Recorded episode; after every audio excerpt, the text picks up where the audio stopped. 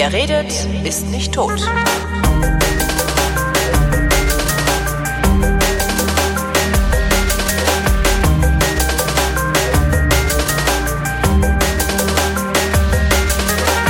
Willkommen zur Wissenschaft mit Florian Freistetter. Und mit Holger Klein. Ich habe mir sagen lassen, dass du so viele interessante Sachen mitgebracht hast, dass ich mich zurücklehnen und dich referieren lassen kann. Ich finde das ja immer besonders toll, weil dann Ja, mal gucken. kriege ich den ganzen Ruhm und du äh, hast die ganze Arbeit. Ich mag Ja. sowas ja. Ja, mal gucken. Äh, yeah, es gibt ja natürlich jede Menge Themen. Also, wir haben ein neues Jahr und Ah, da, ja, stimmt, ja, neues Jahr. Ja. da sind viele neue Dinge passiert. Weißt du denn, was für ein Jahr wir haben? Also Äh, 2015, aber Gibt's wieder so ein Wissenschaftsjahr und ich habe es nicht mitgekriegt? Natürlich, offensichtlich. Also es, äh, es gibt natürlich jedes Jahr ist immer das, das Jahr des irgendwas und irgendwie es gibt die Alge des Jahres und die Bakterie des Jahres und irgendwie den, den Singvogel des Jahres. Das Und die Bundesregierung ruft dann ja auch immer noch mal irgendein Wissenschaftsjahr aus, glaube ich. Ne? Ja. Aber diesmal gibt's wieder was Größeres, also so wie zum Beispiel 2009 war das internationale Jahr der Astronomie, weil das äh, war irgendwie 400-jähriges Jubiläum der Entdeckungen von Kepler und Galilei. Und jetzt haben wir 2015 das internationale Jahr des Lichts. Oho, aha. Jahr des Lichts. Genau. Das ist eine ziemlich, also es ist immer ein schönes Thema, weil Licht ist ja wirklich, Ja, jetzt Äh, habe ich dummerweise, ich hätte, ich, siehst du, ich habe, als ich meine Notizen durchgepflügt habe, habe ich genau die Meldung mit dem Licht rausgeschmissen, weil ich dachte, nee, ist uninteressant. Ach verdammt. Licht, Licht ist immer Da interessant. ging es um Lichtverschmutzung. Ähm, das habe ich noch im Kopf, aber ich habe leider Gottes den Link dazu nicht mehr. Also wenn ich den nicht finde, äh, steht er halt auch nicht in den Shownotes.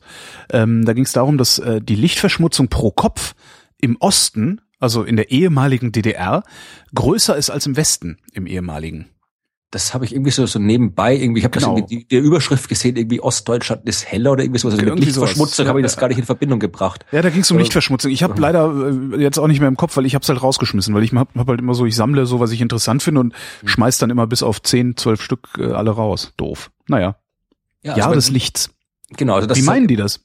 Naja, das ist das internationale Jahr des Lichts. Mit Licht ist ja wirklich, also es hat quasi mit mit äh, fängt an. Also als Astronom habe ich natürlich eine, eine eigene äh, Sicht zum Licht. Also Licht, das ist das, was was man hier irgendwie am Nachthimmel gerne sehen will, wenn man halt die Dinge rausfinden will. Das heißt, du bist Ähm, kein Radioastronom. Nee, das kommt davon, nein, das wollte ich gerade sagen. Licht ist viel mehr, Licht ist, darum geht's ja. Licht ist viel, viel mehr als nur das, die paar Wellenlängen zwischen Mhm. Rot und, und, und Blau, die wir sehen können. Auch Radio ist, Radio ist Licht, ja. Also hätten wir Augen, Stimmt, die ein ja. paar Meter groß wären, dann könnten wir Radiowellen sehen. Aber so können wir halt nur die, halt nur so ein kleines Auge haben, mit einer kleinen Pupille, sehen wir halt nur die kleinen Wellenlängen. Hast du mal ausgerechnet, wie viele Meter groß das Auge sein müsste? Habe ich mal ausgerechnet, weiß ich nicht auswendig, es muss äh, ziemlich groß sein. Also muss halt, muss halt die Wellenlänge muss halt passen. Also Radiowellen, wenn die halt irgendwie ein paar, das ist so, so ein Meter groß ist oder sowas, eine Mhm. Wellenlänge, oder gibt ja Zentimeterwellen, was auch noch unter Radio fällt und so, dann muss halt das Auge dementsprechend größer sein, weil wenn die Wellenlänge größer als das Instrument ist, dann siehst du nichts. Ja, stimmt. Also muss halt die Augen dementsprechend größer sein und dann könntest du halt auch irgendwie Radiowellen sehen oder gibt ja noch mehr, so wie Infrarotlicht, ultraviolettes Licht, Mikrowellen, äh, Gammastrahlung, Bin ich Röntgenstrahlung. auch über ein Ding gestolpert, das ich aber da auch weggeschmissen habe, ähm, Ich nicht. dass der Mensch eben doch Infrarot sehen kann. War das diese Meldung? Genau, das war die erste Meldung in meiner Liste. Äh, Ah, die habe ich gleich am 25. cool. Dezember nach unserer letzten Sendung aufgenommen, dass die Menschen, normalerweise können wir Infrarotlicht nicht sehen. Das heißt, Ja. Mhm. dass wir spüren es, nehmen es als Wärme wahr, das infrarote Licht, aber wir können es nicht sehen. Man kann es mit, kann, kann man jeder mit einem netten, was ich schon erzählt habe, netten Trick äh, sichtbar machen. Nehmt euch eine Fernbedienung, jede Fernbedienung für einen Fernseher oder was auch immer, die äh, arbeitet mit Infrarotlicht. Das Ja. heißt, wenn du da auf den Knopf drückst, kommt vorne Infrarotlicht raus und der Fernseher empfängt es irgendwie. Nur sieht man davon nichts. Aber das Smartphone kann das sehen, ne? Genau, oder eine Digitalkamera oder sonst irgendwas. Also die haben einen Sensor, der ist auch für, für Infrarot ein bisschen äh, sensitiv. Das heißt, wenn du die, die, die, äh, das Smartphone mit der Kamera vor die Fernbedienung hältst, auf den Knopf drückst, siehst du das kleine Lämpchen von der Fernbedienung aufleuchten im Display vom Smartphone, aber nicht mit den Augen. Also so kannst du äh, Infrarotlicht sichtbar machen. Das ist immer bei, wenn ich Vorträge halte, dann ist das immer ein tolles Experiment, was ich da, wo alle mal ganz begeistert sind, wenn ich das, Das zeige. mich, ich kann mich daran erinnern, das hat mich als Jugendlicher, als so die ersten, ach, was war Jugendlicher, da war ich glaube ich sogar schon junger Erwachsener, als Videokameras erschwinglich wurden, ne, so Ende der 80er, Anfang der 90er, ähm, ist mir das mal aufgefallen, als ich eine Videokamera mit Fernbedienung bedient habe. Dachte ich, was ist das denn? Was blinkt denn da? das hat dann auch noch, glaube ich, Jahre gedauert, bis ich rausgefunden habe, was das ist, beziehungsweise bis mir das jemand erklärt hat. Äh, Meine Eltern hatten noch so einen uralt Fernseher damals, wie ich ein Kind war, da hat die Fernbedienung noch, also der war damals, der war schon in die 80er Jahre, glaube ich, alt, der Fernseher, äh, war aber einer der ersten mit Fernbedienung und der hat, glaube ich, irgendwie akustisch Ultraschall. Das hat aber so ganz, ganz hoch genau. gefiebt. Ultraschallfernbedienung Ja, kenne ich auch noch. Lustig, ja. Da kann, konnte man total schöne Späße mitmachen. ähm, ich, wer hatte denn das? Ich glaube, äh, mein, mein, mein Schulfreund Chris, also dessen Eltern waren wohlhabend und sehr modern. Also das, sie würden heute wahrscheinlich Hipster heißen oder so. Ähm, die hatten äh, einen Fernseher mit Fernbedienung, der hatte nämlich eine Ultraschallfernbedienung. Und wenn du ähm, in der Nähe des Empfängers, also in der Nähe des Fernsehers mit einem großen Schlüsselbund schnell gerasselt hast, hat der Fernseher reagiert. Also ich dachte, wenn du jetzt irgendwie ARD reingebrüllt hast oder sowas, ist das halt irgendwie Das haben wir nicht probiert. Aber wenn du wirklich, wenn du mit dem Schlüsselbund davor so gemacht hast, kamen da irgendwelche Ach so, irgendwelche Frequenzen, die ja, Fer- ja. ja genau, die äh, den Fernseher zu irgendeiner Reaktion veranlasst haben. Das war sehr lustig. Hm. Aber jedenfalls, aber jedenfalls jetzt, das war also Tier, es gibt Tiere, die können Infrarot sehen, also wahrnehmen. Schlangen Mhm. haben so dieses Grubenorgan, heißt es, glaube ich. Da können die Infrarotlicht äh, wahrnehmen. Und äh, wir Menschen aber bis jetzt nicht, aber amerikanische Wissenschaftler haben das jetzt herausgefunden, und zwar von der äh, Washington University School of Medicine in St. Louis.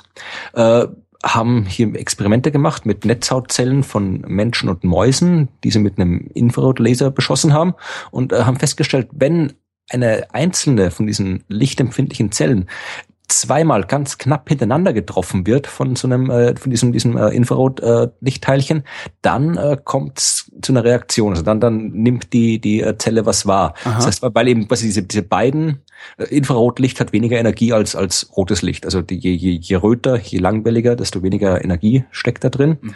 Und äh, normalerweise reicht es eben nicht aus, dass äh, die Zelle aktiv wird, aber wenn du quasi zwei unmittelbar hintereinander hast, dann äh, schaut das für die Zelle so aus wie ein Photon äh, von normalem sichtbaren Licht und äh, das äh, können wir dann wahrnehmen. Ich weiß Aber nicht, da, wir, repräsentiert das auch, repräsentieren wir das auch im Gehirn oder ist es einfach nur Das ist eine gute Frage. Also das in dem, von dem von dem Experiment hier, äh, wie gesagt, die haben Zellen genommen. Das heißt, ich glaube, die haben wirklich die die die Zellen irgendwie ausgebaut oder sowas, weiß ich nicht. Also äh, sie schreiben hier die Entdeckung, also ich zitiere den Zeitungsartikel, äh, die Entdeckung verdanken die Forscher einem Zufall. Einzelne Wissenschaftler berichten, dass sie beim Hantieren mit dem Infrarotlaser kurze grüne Lichtblitze wahrgenommen hätten. Das heißt, die haben quasi mit dem Laser rumgespielt, den man nicht sehen kann, haben aber dann teilweise irgendwas Grünes aufblitzen sehen. Und das haben sie dann probiert zu, zu rekonstruieren und dann eben so dabei entdeckt, dass man tatsächlich anscheinend Infrarotlicht unter ganz bestimmten Umständen doch wahrnehmen kann. Das ist, äh, passt wieder zum Jahr des Lichts wunderbar dazu. Ja, denn da ich geht's ja Ich Da überlege gerade, wie das aussehen würde. Also ob man, ob man vielleicht, hm, vielleicht nehmen wir ständig infrarotes Licht wahr und äh, ähm, fehlinterpretieren einfach, was unser Gehirn daraus macht. Ja, da würde man auch die Verbindungen sehen. Also du würdest dann sehen, irgendwie, dass das, äh, dass jetzt irgendwie alles, was dann irgendwie grün ist, wenn, das wirklich eben wir diese, Blitze als grün wahrnehmen, äh, dann wäre das ja quasi, dann müsste grün, wir mit, hätten wir grün irgendwie mit heiß assoziiert oder mit warm assoziiert oder stimmt. sowas. Also das, äh, ich glaube nicht, dass es relativ oft vorkommt, weil sonst hätte er vielleicht schon mal das früher schon mal mehr gewirkt. Ja. Aber das ist ja gerade das beim, beim Jahr des Lichts, dass es eben wahnsinnig viel Licht gibt, das wir eben einfach nicht wahrnehmen. Ja, also keine Ahnung, ich habe hier, ich habe ich hab zum am 1. Januar in meinem Blog so eine kurze Geschichte geschrieben, quasi so mein Morgen, den ich damals in Schleswig-Holstein verbracht habe äh, und habe da schon was quasi an diesem Morgen, wo ich mit der Tasse Kaffee auf der Dachterrasse gesessen bin, wo da überall Licht war. Das ich nicht gesehen habe. Natürlich das Licht, das erste Licht des ersten Sonnenaufgangs, aber eben auch mal die Infrarotstrahlung von der Tasse Kaffee von der warmen, ja, die ich in der das Wasser, das ich mit, mit dem ich den Kaffee gekocht habe, das ist vermutlich irgendwo im Wasserwerk mal mit UV-Strahlung bestrahlt worden, zwecks Desinfektion. UV ist auch Licht, ja, ist aber zu klein. Äh, irgendwo, da haben die wahrscheinlich, wenn die jetzt irgendwo mein mein äh, der, der LKW, der die das mein Frühstücksmüsli oder die Milch ins Supermarkt gebracht hat, ja, da gab es irgendwelche sicherlich irgendwelche Materialprüfungsprozesse Hast du eigentlich dem Bau. Angst? Hast du eigentlich Angst, dass dir irgendwann mal diese diese weirden Themen ausgehen? Nein, überhaupt nicht. Da gibt's genug. Also die Welt ist, ist voll Ja. mit, mit, mit Themen. Nee, also wie gesagt, also der Materialprüfung mit Röntgenstrahlung, Röntgenstrahlung ist auch Licht, ja.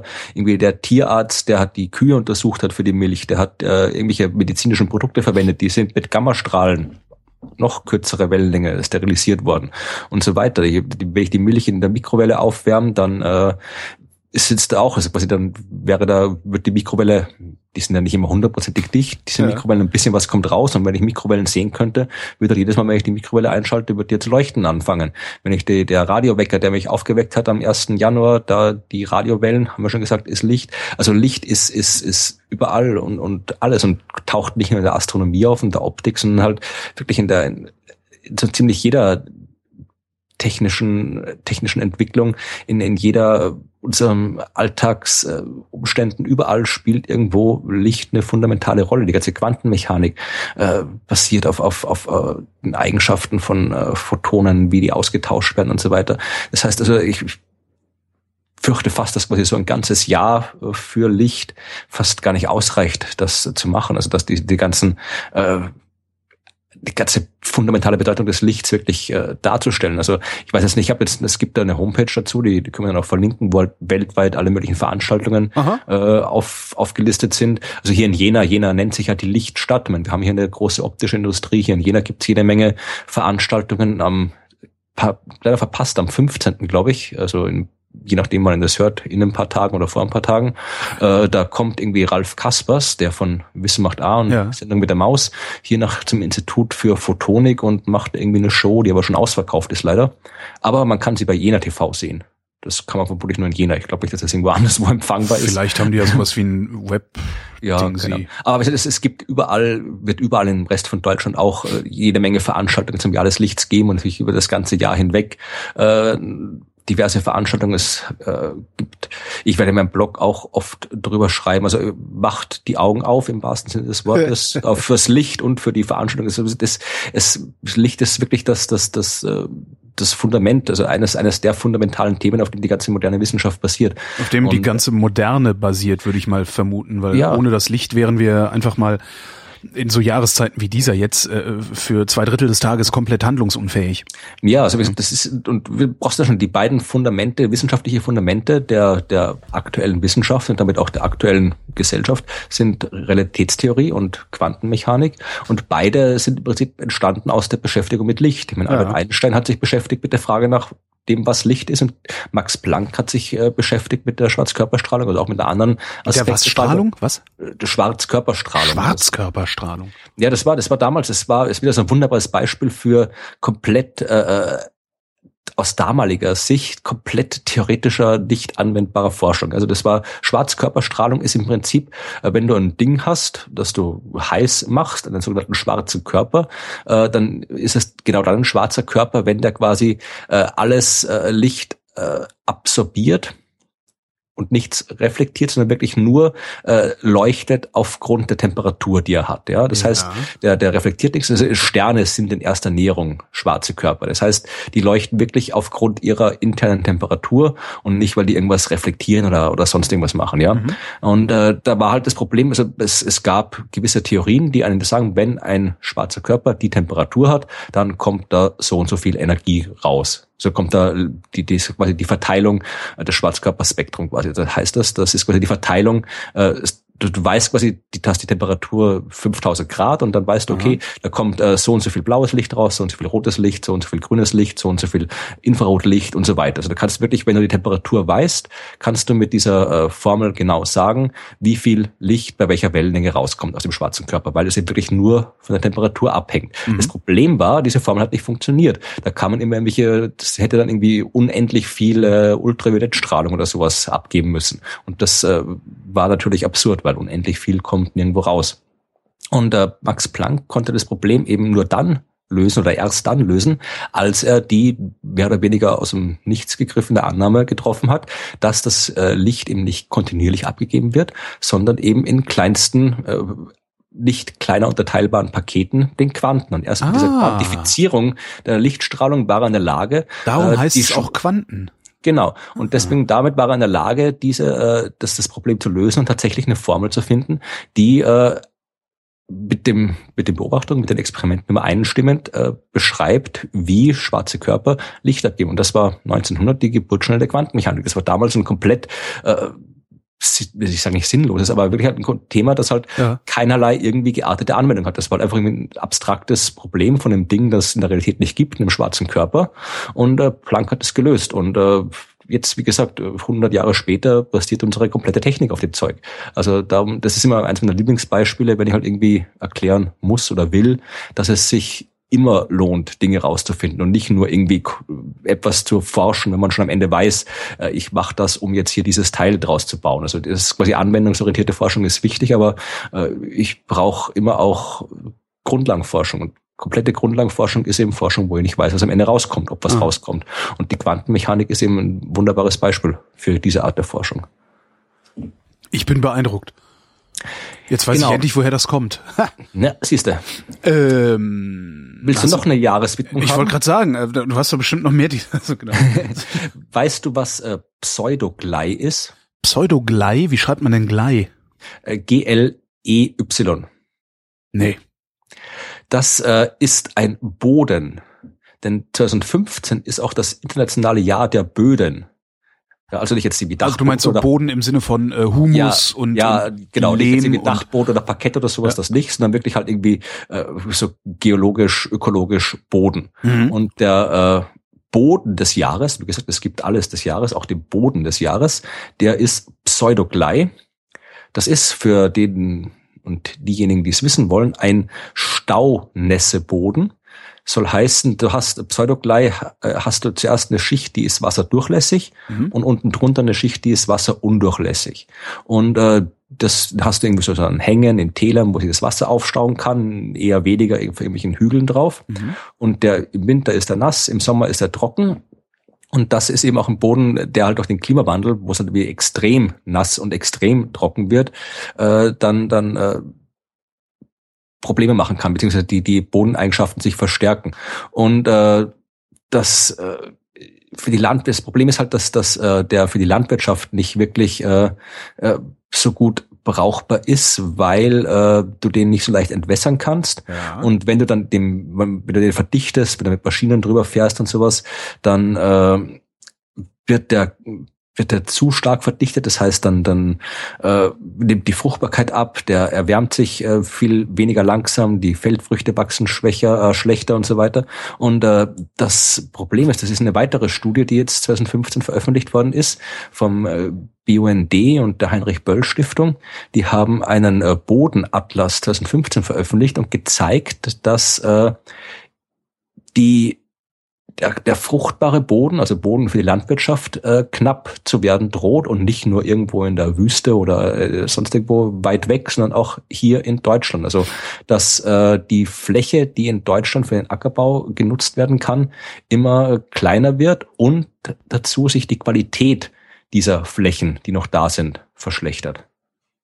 Ähm, folgt für diese Studie daraus auch irgendwas oder äh, weisen die nur darauf hin, dass es so ist? Also erstmal haben sie Handlungsmöglichkeiten oder Handlungs also, Zuerst mal haben sie erklärt, warum das so sein kann oder warum das so ist. Äh, das Problem ist erstmal, dass Deutschland, wie die meisten anderen westlichen Ländern, äh, quasi über, über seine Verhältnisse lebt. Also damit, äh, schreiben die in der Studie, damit Deutschland alle landwirtschaftlichen Güter, die derzeit importiert werden, selbst produzieren würde, bräuchte man 80 Millionen Hektar Landfläche. Mhm. Es steht nicht dabei, wie viel Saarländer das sind, das äh, kann ich jetzt nicht sagen. Aber es ist auf jeden Fall der Fall, äh, dass nur knapp die Hälfte von dem tatsächlich da ist. Ja, also in Deutschland gibt's halt nicht mehr als 40 Millionen Hektar Landfläche, ah. die man äh, ab dem was anbauen kann. Und wie gesagt, im restlichen, äh, der restlichen EU ist die Sache ähnlich. Und äh, die, selbst diese Fläche, die noch da ist, die wird immer weniger. Hier wird wieder zitiert, auch was ich relativ viel finde. Vielleicht liegt das daran, dass ich mir nicht jetzt spontan nicht vorstellen kann, wie groß ein Hektar ist. Aber hier wird äh, gesagt, dass Na, 100 jeden, mal 100 Meter. Ja, es ist irgendwie 100 mal 100 Meter. Das ist was ist das? Fußballplatz? Keine Ahnung, wie groß ist so. ein Fußballplatz? Keine Ahnung. Ich brauche ich brauch Saarländer und Fußballplätze, sonst, sonst gibt das nicht.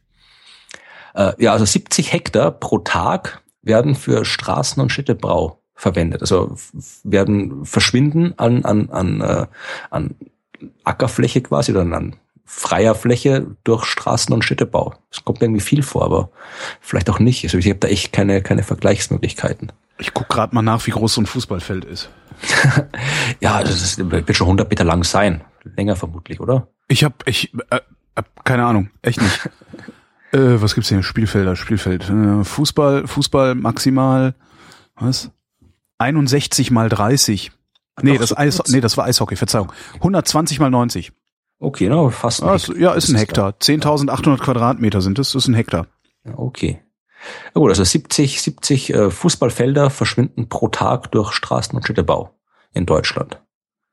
Okay, ist vielleicht dann. Das ist echt, das ist ziemlich hart. Das ist echt eine, eine krasse Umweltverschmutzung, die wir da machen mit der mit der Versiegelung und Bautätigkeit. Mhm. Ja. Und dann wird auch, dass die Qualität der Böden sinkt, weil du halt äh, der Boden, der da ist, wird intensiv landwirtschaftlich genutzt und dadurch hat der der Humus äh, um weniger Zeit sich zu entwickeln ja. und zu entholen und das heißt dann Degradation heißt der Fachbegriff anscheinend mhm. und die sagen hier 20 bis 25 Prozent der Flächen weltweit sind von dieser mangelnden Erholung, dieser Degradation betroffen und äh, dann hast du irgendwie noch noch Klimafaktor mit drinnen, weil der Humus Kohlenstoff bindet, was er nicht kann, wenn er sich nicht erholen kann und so weiter. Äh, und ja, also das ist, es wird ja wirklich nur Handlungsanweisungen stehen da jetzt nicht drin. Es wird ja wirklich nur erklärt, dass es halt anscheinend nicht gut ausschaut mit dem deutschen Heimatboden. Ja. Ja, dann essen wir halt was anderes. Es gibt, ähm, habe ich gefunden, ein, ein Buch, also äh, von amerikanischen Wissenschaftlern, die äh, sich mal Gedanken darüber gemacht haben, was man denn essen könnte, ähm, wenn alles vorbei ist. Sie haben ein Buch geschrieben, das ja. heißt Feeding Everyone, No Matter What. Ja, habe ich auch immer. Hast du auch gefunden? das, das fand ich irgendwie ein bisschen gruselig. Die haben halt äh, geguckt, so was könnte man denn machen, wenn hier äh, Zombie-Apokalypse ist oder wir, äh, was war, ein Atomkrieg haben sie glaube ich auch, ne, mit weltweitem Fallout äh, sich. Nuklearer Winter war glaube ich. Nuklearer, genau, nuklearer Winter. Das wenn du halt irgendwie, wenn du halt irgendwie 15 Jahre lang mal halt kein Licht hast, was kannst du dann noch an Lebensmittel produzieren? Weil wenn genau. du kein Licht hast, kannst du keine Pflanzen anbauen. Richtig. Also essen wir Insekten. Das ist ja sowieso das, was irgendwie als Proteinquelle Nummer eins mal wieder äh, ausgerufen wird. Hast du schon mal gegessen? Nein, ich habe noch nie Insekten gegessen. Also ich schon einmal, also ich ja. würde, also äh, absichtlich, man unabsichtlich gut beim Fahrradfahren. Ja. ja, also ich, ich, äh, das war, da war ich bei der bei der äh, Aufzeichnung von TM Wissen, die Wissenschaftssendung bei Servus TV. Ja. Und da hatten die zwei so Erfinderinnen, oder das waren glaube ich Design-Studentinnen, die halt äh, unter anderem ihre ihre Abschlussarbeit war das, glaube ich, haben sie eine Maschine gebaut, so für den Heimgebrauch, äh, die äh, Larven, Insektenlarven produziert. Das heißt, da war irgendwie so ein großes Teil, da haben Wie wir produziert. Ja, du hast, da haben quasi irgendwie irgendwelche Fliegen oder ich weiß nicht, was das genau für Viecher waren, die haben da irgendwie drin gelebt, das war so eine Art abgeschlossenes äh, Dingens. Ja. Und dann haben die das halt gelebt, dann haben die da ihre Eier gelegt, dann haben sie die Larven entwickelt, die sind dann in so einem Behälter gefallen und dann hast du dann quasi im Prinzip, das, die haben einen relativ schnellen, schnellen äh, Reproduktionszyklus gehabt und du hast dann halt wirklich so, wie du halt dir jeden Tag irgendwie die Kresse fürs Butterbrot abschneidest, hast du der hier so, so, so ein Dingschen aufgemacht und dann waren da neue Larven drin. Und die haben das ist halt praktisch der Replikator des, des kleinen Mannes.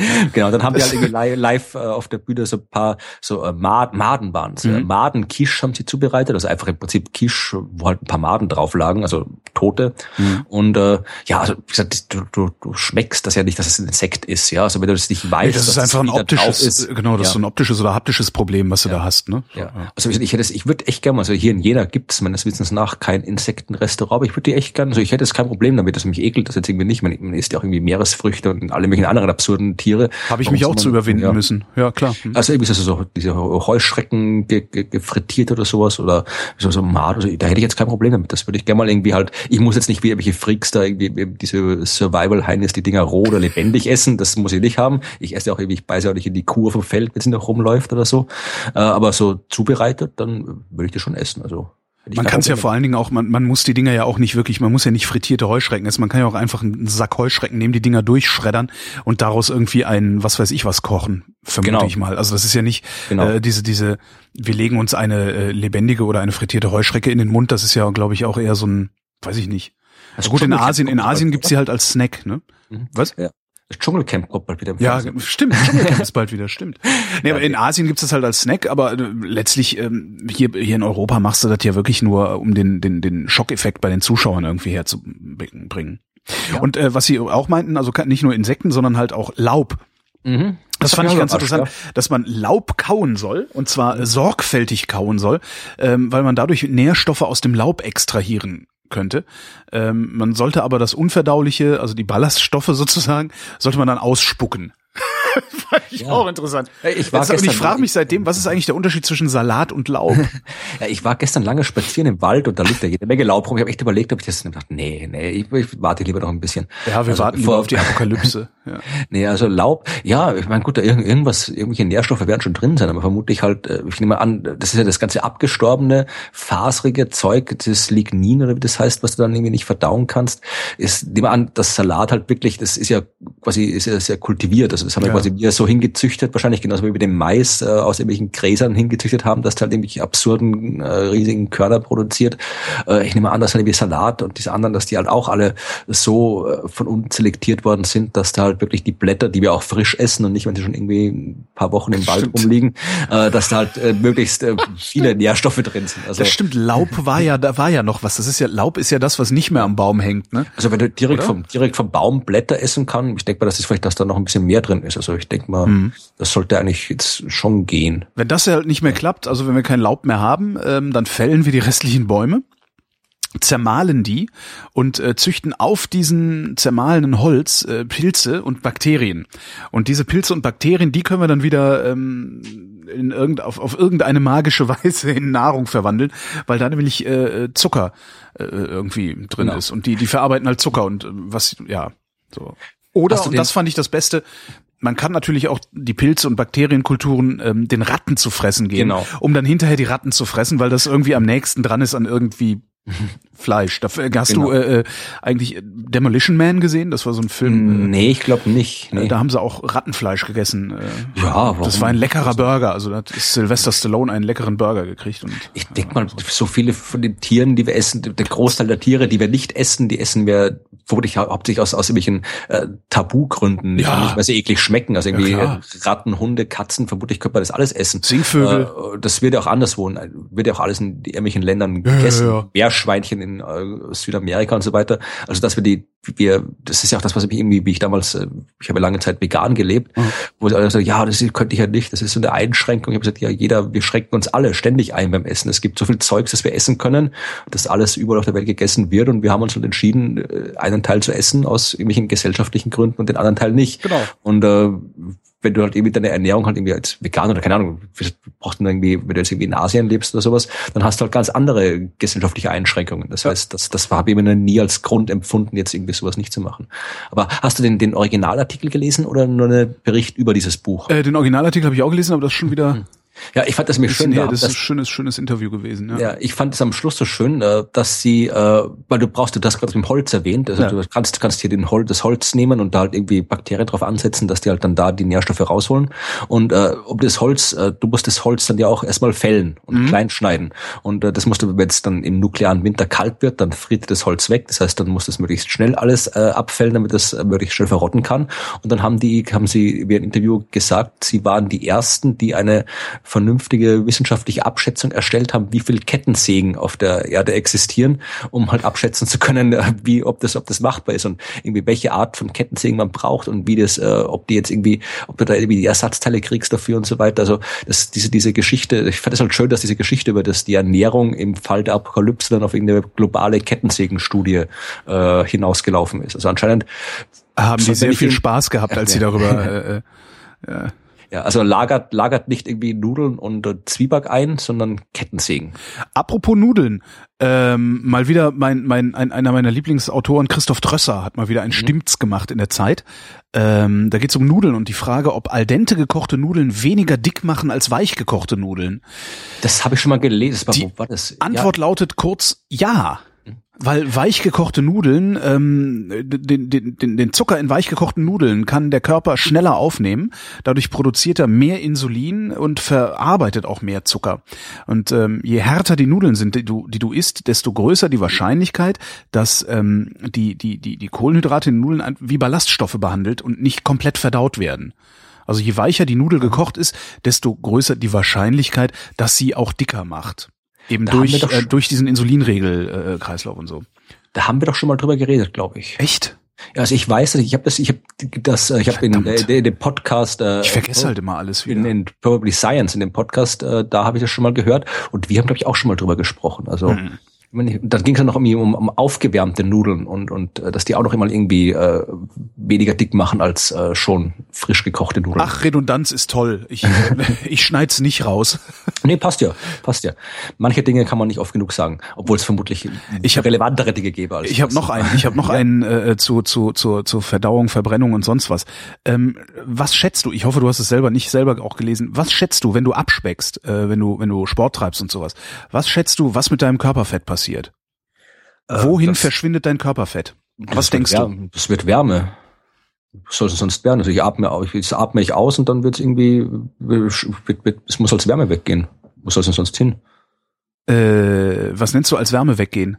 Naja, das muss halt irgendwie mal über, über die, die, die, äh, die, die ja, ich, aus, aus 80 Prozent des Körperfetts ausgeatmet. 80 Prozent des Körperfetts werden als CO2 ausgeatmet, tatsächlich. Das sage ich doch. Weil anders kann es ja nicht raus. Ich meine, es kommt zwar ein bisschen was raus, aber das ist jetzt nicht, dass ich, mein Fett kacke ich nicht auf der Toilette raus.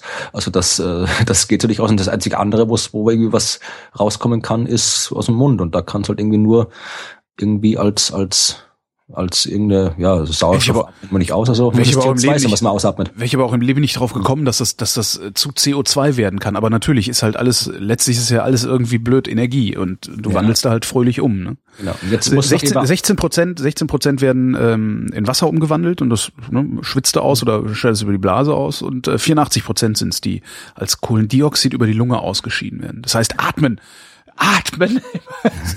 genau. atmet einfach.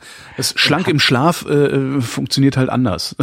Und hat jetzt schon jemand ausgerechnet, wie stark der Klimafaktor ist, also durch, durch, durch Abnehmen, ob es jetzt irgendwie besser wäre, wenn wir alle, äh, müssen wir irgendwie alle, jeder, dass irgendwie Diäten klimaschädlich sind oder so? Das glaube ich. Das glaube ich allerdings nicht. Sie haben es irgendwie nee, anders nee. ausgerechnet, wie man, äh, mal, wie viel, wie viel man einatmen muss, um, äh, warte mal, was ist das? Ah, okay, genau. Wer 10 Kilo Körperfett durch Abnehmen verliert, muss 29 Kilo Sauerstoff einatmen, um das Fett in Form von 28 Kilogramm Kohlendioxid und 11 Kilogramm Wasser wieder auszuscheiden. Okay, das wäre auch absurd gewesen, weil wenn du quasi wenn du quasi weniger isst, was du auch machen musst, ja. um abzunehmen, dann verbrauchst du auch wieder die Nahrungsproduktion weniger CO2. Das heißt, es kann am Ende sowieso kein, kein ah, positiver Effekt sein, würde ich mal behaupten. Ich habe wieder den Witz nicht verstanden. Ne? Nee. Ja. nee. Aber apropos, nee, hast du nicht. Aber apropos äh, äh, doofe Fragen oder oder jetzt aber nicht doofe Fragen, sondern seltsame Fragen. Mhm. Äh, da gab es eine schöne Geschichte äh, von der Bibliothek in New York, die New York Public Library, hat anscheinend einen Instagram-Account. Ich habe sowas ja nicht. Also das, das ist einer der wenigen sozialen Netzwerke, die mir bis jetzt irgendwie noch sich noch nicht eröffnet haben. Äh, aber da werden anscheinend Bilder veröffentlicht, soweit ich weiß. Mhm. Und äh, da gibt's eine Kategorie, die heißt Let Me Librarian That For You. Also lass mich das für dich äh, Büchereien quasi. Also, und das ist quasi sind, sind Anfragen aus den 40er bis 80er Jahren. Und äh, das quasi halt, damals konnte man bei Google nichts eingeben und fragen, sondern wenn man was wissen wollte, muss man in die Bücherei gehen. Ja. Das Oder jemand fragen, der sich auskennt. Hm? Das hatte ich früher auch noch gemacht. Also ich habe wahnsinnig viel Zeit in Büchereien verbracht, weil ich halt irgendwelche Dinge wissen wollte. Dann musste man so in Zettel, Zettelkisten rumkramen und so weiter. Und anscheinend, äh, das gab es in unserer kleinen Kleinstadtbücherei nicht, aber anscheinend konnte man da wirklich äh, Fragen an die Bücherei-Mitarbeiter stellen, die das dann für einen herausgefunden haben. Und das geht per Instagram? Das nee, nee, das äh, komme ich dazu. Also, also das, äh, das ist ungefähr so, so, äh, du kannst doch sicher lesen, das Foucault'sche Pendel vor Echo. Ja. Da war ja auch der Job der Hauptfigur war ja auch im Prinzip so Dinge rausfinden für mhm. irgendwelche, irgendwelche, es war immer lange Verlag, Zeit. Autoren auf eigene Kosten war das, oder? Wie nee, nee, das war, das, war dann später angefangen, okay. hat er quasi wirklich halt so für, für die Studenten von der Uni, glaube ich, hat einfach irgendwie so, so Dinge rausgefunden. Ja, also die halt, er, er, hat halt recherchiert für andere Leute, was halt damals doch ein Geschäftsmodell war, jetzt, was war lange Zeit auch immer mein, mein Traumjob. Also irgendwie, jemand fragt mich was und ich finde es dann raus und werde dafür bezahlt. Das fand ich immer cool, aber auch heutzutage mit Internet und so weiter bringt es ja nichts mehr. Aber jedenfalls das war das, was die, äh, die Bücherei da in New York gemacht hat. Also Dinge für Leute rausgefunden, die was wissen wollten. Und jetzt auf Instagram werden halt jetzt äh, die besten Anfragen, die lustigsten und skurrilsten Anfragen halt äh, veröffentlicht. Das heißt, die haben die Karteikarten fotografiert und veröffentlicht. Und das sind echt also wirklich sehr, sehr schöne Fragen dabei. Ja, also zum Beispiel eine wunderbare Frage, warum zeigen englische Gemälde aus dem 18. Jahrhundert so viele Eichhörnchen? Und wie, und wie, hat man sie gezähmt, damit sie dem Maler nicht beißen? Äh, das war eine Anfrage von, äh, von, ich weiß gar nicht, welches Jahr das war, habe jetzt gerade hier von 76. Aber, aber irgendjemand, also ich meine, das ist schon eine, ein, ein relativ hohes Maß an Denkfaulheit, äh, was zu so einer Anfrage führt, oder? Ja, also das Problem ist, wie findest du es raus, wenn du es wissen willst? Also äh, naja, der, nee, der zweite Teil, den, der tut ja, mir ein bisschen weh Teil. mit den mit dem Zähmen der Eichhörnchen. Naja, wenn du denkst, du musst halt irgendwie ein Eichhörnchen. Normalerweise, wenn ich irgendwas mal, dann dann äh, stehe ich davor und gucke mir das an, nämlich Landschaften, Porträts, dann sitzen die lange da. Äh, ein Eichhörnchen könnte man sich auch denken, das muss ich halt irgendwie abrichten, dass das lange in der Kocken bleibt, damit ich es malen kann. Ich weiß ja nicht. Mhm. Aber das sind noch andere tolle Fragen hier. Zum Beispiel, äh, was war das hier? Äh, Do you have any books on human beings? Haben Sie Bücher über Menschen? Das ist auch wunderbar. Ja. ja. Ein paar sind schon da. Oder hier hat jemand ein Copyright auf die Bibel. Das ist eine interessante Frage. Das ist wirklich eine interessante Frage. Naja, der 70 Jahre nach dem Tod des Autors, also dass der ist ja wieder auferstanden ist, ist dann theologisch Eben. schwierig. Äh, äh, nee, aber ich glaube, das ist ein theologisches Problem. nee, ich glaube nicht, dass es so oft wie die irgendwie gedruckt und nachgedruckt worden ist. Also nehme ich nicht an, dass da noch irgendwie ein Copyright mhm. drauf ist. Aber vermutlich gibt's, kriegen wir jetzt wieder 100.000 Meldungen, die erklären, dass das alles so nicht funktioniert. Aber dann eine andere Frage war doch, äh, welche Art von Apfel hat Eva gegessen? Tomate. Ja, das ist so ein bisschen Paradiesapfel war. Ne? Ich weiß nicht, ja, wenn man davon ausgeht, dass es tatsächlich eine Eva und einen Apfel gab, dann war es vielleicht eine Tomate, aber äh, das ich so genau bin ich jetzt in der Bibelexegese nicht bewandert, um das herauszufinden. Und das Schöne hier noch äh, gehört, der die gehört, dass the ich sag's auf Englisch, uh, does the female human being belong to the mammal class, also sind Frauen Säugetiere. Und äh, das ist was. Denn? Nein, Insekten.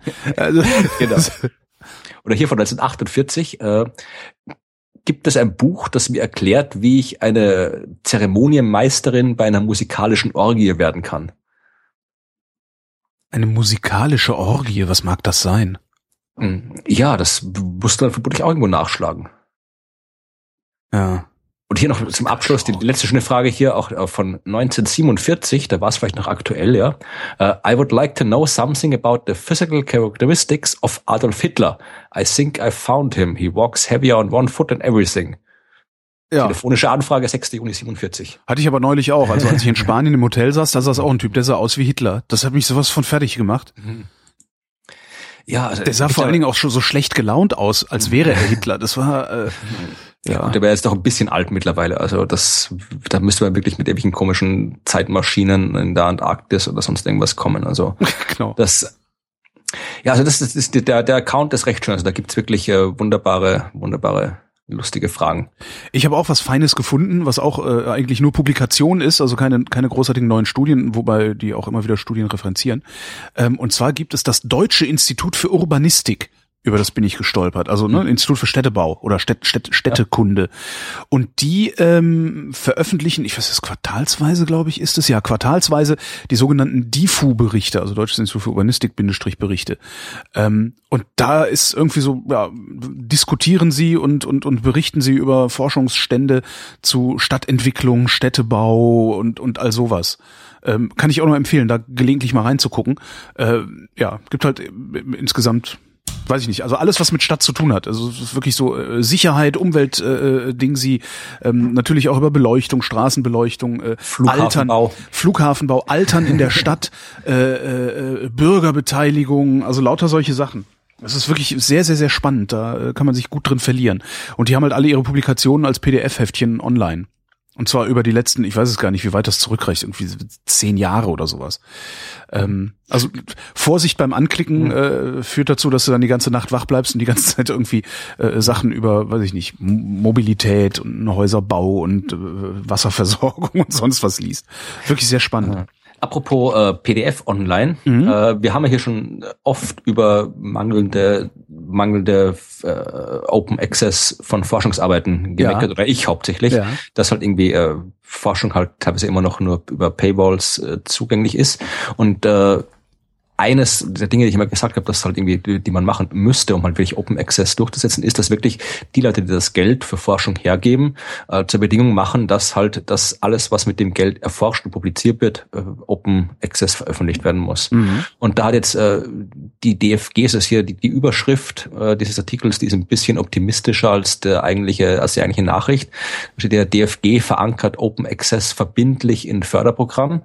Das heißt, die DFG, Deutsche Forschungsgesellschaft, die halt einen Großteil der, der Forschungsgelder in Deutschland zur Verfügung stellt, die hat jetzt tatsächlich äh, festgeschrieben, hier äh, die in den Projekten erstellten Inhalte und alle aus Projekten resultierenden Publikationen müssen grundsätzlich über das Internet für alle Nutzer und Nutzerinnen weltweit frei verfügbar sein und dauerhaft zugreifbar bleiben. Mhm. Das heißt, die sagen halt Open Access, egal ob du es jetzt quasi selbst äh, als PDF im Online stellst, der grüne Weg, oder halt in der Open Access Zeitschrift veröffentlichst, dieser goldene Weg.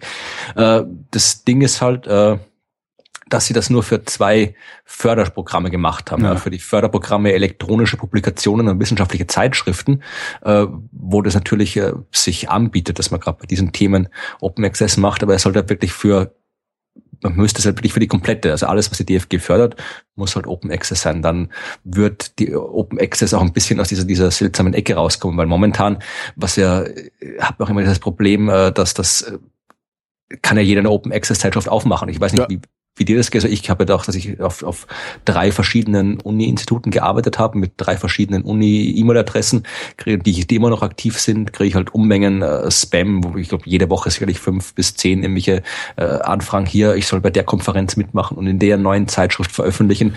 Das sind halt alles nur so im Prinzip so, so, so diese ganzen Zeitschriften wollen dann wirklich jeder Scheiß veröffentlicht wird, ja. der du da hinschickst. Du musst halt dann zahlen bei Open, bei den Open Access da zahlst du halt für die Veröffentlich mhm. Veröffentlichung. Das ist aber das auch ist, was da läuft auch was falsch dann. Nee, nee aber das, das ist das ja ein, dieses Open Access Modell. Du zahlst für die Veröffentlichung, dafür ist es nachher frei. Ach so, ja, okay. Das ist ja, das ist ja, ja. Das ist ja Open Access, dieser goldene Weg der Open Access. Okay. Du zahlst für die Veröffentlichung dafür. So hatte ich das gar frei. nicht verstanden. Ich habe äh, letztes Jahr einen Resonator mhm. gemacht ähm, zum Thema Open Access. Es Aber da hatte ich auch das Problem, da dachte ich auch, hm, mhm. irgendwie kann halt jeder so eine Zeitschrift machen. Wie, ja. ne, wie kriege ich da wieder eine Qualitätssicherung äh, hinter? Es gibt es gibt halt zwei, zwei Wege. Du kannst entweder selbst online stellen, das ist der sogenannte grüne Weg von Open Access, oder mhm. halt in der Zeitschrift, der goldene Weg, wo du halt dann bezahlst davon. Normalerweise bei der DFG, da gibt es auch immer einen eigenen Punkt, wenn du so ein DFG-Projekt äh, Antrag schreibst für die Förderung, gibt es immer einen Punkt, den du beantragen kannst, Publikationskosten. Ja, mhm. normalerweise hat man den immer beantragt und dazu geschrieben, äh, weil die, die also zumindest in der Astronomie ist es so, dass die europäischen Zeitschriften, also Astronomy and Astrophysics oder sowas, äh, die die Monthly Notices of the Royal Society, also die Standardzeitschriften für Astronomie in Europa, da ist die Publikation kostenlos für die Autoren. Mhm. Du zahlst, wenn du es lesen willst. In den USA gibt es äh, Zeitschriften, das Astronomical Journal, Astrophysical Journal, die ein bisschen wichtiger sind, unter Anführungszeichen. Äh, da musst du zahlen. Du musst als Autor zahlen, um dort veröffentlichen zu können und dann zahlen, um es lesen zu können. Ja, also das ist noch, noch mal ein Eck absurder. Und für diese Zahlung gibt's halt, äh, gab's halt immer einen Publikationszuschuss. Wenn du gesagt hast, ja, unsere Ergebnisse sind so wichtig, die müssen auch in diesen so wichtigen Zeitschrift veröffentlicht werden. Wir brauchen jetzt noch irgendwie 5000 Euro Publikationskosten. Mhm. Und dann kann man einfach sagen, okay, die DFG halt ist äh, Open Access äh, fix reinschreibt, dann kann man auch eben diesen Publikationskostenpunkt halt einfach als Overhead zu den Kosten dazu tun.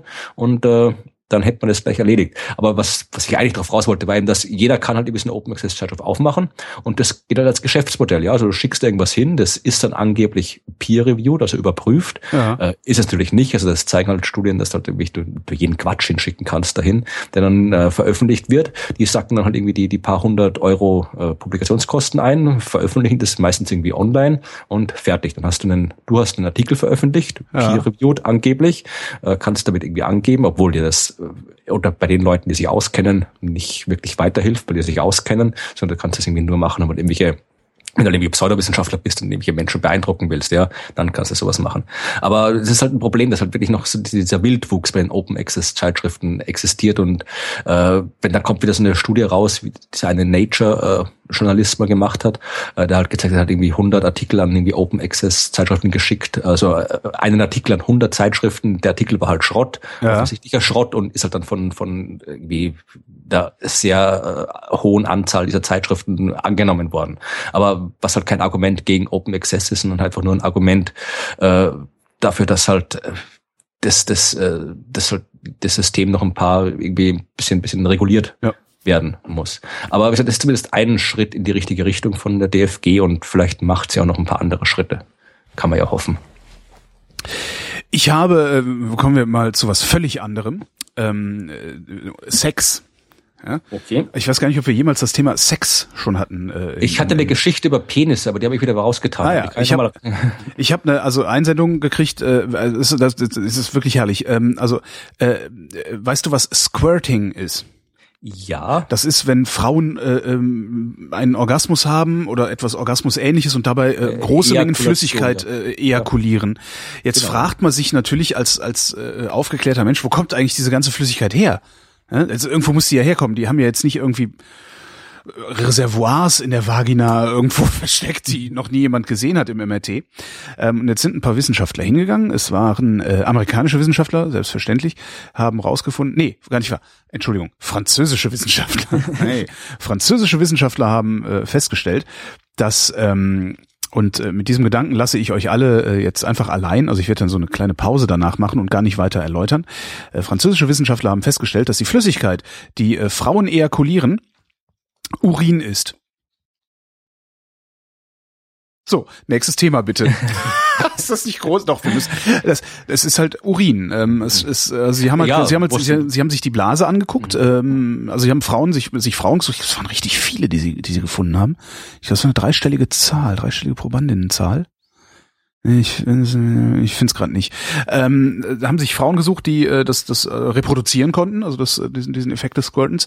Und ähm, haben sich die äh, Blase angeguckt, äh, vorher, hinterher, äh, haben sich, äh, die haben die Frauen ins MRT gelegt und, und reingeguckt und so. Dann habe ich gesagt, okay, kurz vorher füllt sich die Blase, kurz danach ist sie leer. Das heißt, es muss Urin sein. Allerdings vielleicht eine besondere Art Ja, von Urin Urin, weil ist- es stinkt halt nicht, Ja, wenn es Frauen halt- sowas machen. Also es ist Urin ist ja größtenteils Wasser. Und wenn du halt, Ja. wenn es quasi, wenn das quasi kurz vorher aufgefüllt wird, dann, äh, äh, weiß nicht, dann ist das halt irgendwie koppelt noch mal so einen Schuss Wasser von den Nieren. Aber ich habe auch keine Ahnung von, von Medizin und Anatomie. Also ich, ich, spekuliere hier nur. Aber ich finde es halt total klasse, weil äh, gibt's halt, ne, also äh, ja, hier total alles. Weil, weil es ist ja, äh, in England ist ja jetzt verboten worden, dass das in Pornofilmen noch weiter, äh, noch durchgeführt wird. Äh, Squirting ist verboten in Pornofilmen. Jetzt. Ah, Mit welcher Begründung? Äh, weiß ich nicht. Ich glaub, äh, irgendwelche Aktivisten haben gesagt, naja, das liegt daran, dass der zuständige Minister seine eigene Frau nicht zum Spritzen kriegt. Das ist schon auf so einem Schild, was die auf einer Demo hochgehalten haben. Can't make his wife squirt, forbids it. Aber ich finde das sehr schön. Es ist Urin. Ja? So, jetzt muss ich schauen. Wie kommen, wie kommen wir da jetzt irgendwie wieder schön Ja. raus? Ne? Es ist Wir könnten schrecklich. über, wir könnten über, über, über, über Flecken, äh, Sonnenflecken äh, reden. ja. Da äh, gibt's eine, einen Artikel, der äh, bisschen, es ist so eine von diesen, diesen Arbeiten, die, die ein bisschen seltsam klingen und ein bisschen nach Pseudowissenschaft klingen und das vielleicht auch äh, sind oder nicht. Es, halt, weiß nicht, es geht um norwegische Wissenschaftler, die hatten wir, Mhm. glaube ich, noch nicht bis jetzt. Norwegische Nee, Wissenschaftler haben wir nicht, ausgefunden. Äh, norwegische Wissenschaftler behaupten, herausgefunden zu haben, dass äh, eine hohe Sonnenaktivität beim Zeitpunkt der Geburt dein äh, potenzielles Lebensalter verringert. Also äh, je nachdem, äh, welcher Aktivitätsphase der Sonne du geboren wirst, äh, entscheidet sich dein, dein, deine Lebenserwartung. Uiuiuiuiui. Da, äh, ja. hm, hm. Ja, also wir haben ja in Ist der das jetzt Astronomie oder Astrologie? Also es handelt sich um eine Arbeit, die ist äh, veröffentlicht in äh, Proceedings of the Royal Society, also eine vernünftige Zeitschrift, also kein irgendwie so so kein keines dieser Schrottjournale, über die wir gerade geredet haben. Äh, und äh, wir haben ja letztes in der Weihnachtsepisode über Sonnenaktivität gesprochen, wenn du dich erinnerst. Ja. Da ging es um Charles Dickens und den Mhm. ganzen Kram und äh, Eiszeiten und so weiter. Und äh, ich habe da gesagt, dass halt irgendwie Sonnenstrahlung, also die Sonnenaktivität, also die magnetische Aktivität im Inneren der Sonne auf die Lichtmenge, die abgegeben wird, kaum eine Auswirkung, also wirklich nur gering. Ja, und auch sagen die auch hier die Autoren nochmal, also es ist irgendwie, die, die Sonne ist halt in der aktiven Phase ungefähr ein Zehntel Prozent heller als in der inaktiven Phase. Das heißt, also die, von der Lichtmenge her ist es relativ wenig, aber äh, sie haben Daten aus Norwegen ausgewertet, logisch, sind ja auch Norweger. Und äh, da ist es ja teilweise im, im Licht ist es ja da nicht so, so weit her. Es ist ja oft dunkel im Winter. Mhm. Und die haben 3000 Menschen, äh, da, also das waren nämlich kirchlichen Daten, die sie genommen haben, von 3000 Leuten, die zwischen 1676 und 1878 geboren worden sind und Mhm. haben das mit äh, Statistiken von Sonnenflecken abgeglichen. Ja, und haben zumindest laut ihrer Statistik gezeigt, dass Menschen, die in der Phase geringerer Sonnenaktivität geboren worden sind, im Schnitt 5,2 Jahre länger gelebt haben als die, äh, die in der Phase mit hoher Aktivität zur Welt gekommen sind. Mhm. Und sie haben auch gesagt, äh, das hat Auswirkungen auf die nächste Generation, dass äh, nämlich äh, anscheinend auch die, die irgendwie die Fruchtbarkeit oder die Lebenserwartung eben der nächsten Generation auch nochmal dementsprechend beeinflusst wird von denen, die da geboren sind. Und das ist halt, äh, das ist halt, man, Wissen kannst, die, haben die irgendeine Theorie, warum? Ja, du kannst oh. das erklären. Du kannst erklären, dass einerseits halt, äh, also das ist die Erklärung, die die Autoren bringen, dass eben natürlich, äh, dass das, äh, das mit äh, Schädigung von Vitamin B durch UV-Strahlung schreiben, mhm. ja. Weil du halt dann, je nachdem, wie die Sonnenaktivität höher ist, dann ändert sich auch ein bisschen was mit dem, mit dem Magnetfeld, äh, kann das, das Magnetfeld der Erde dadurch beeinflusst werden ein bisschen. Dadurch kann es theoretisch, kann mehr UV, also es sind alles, alles sehr, sehr vage Zusammenhänge, ja. ja. Aber es ist halt, das halt, theoretisch könnte halt irgendwie mehr oder weniger äh, kosmische Strahlung auf die Erde kommen durch äh, Abhängigkeit von der, von der äh, Sonnenaktivität.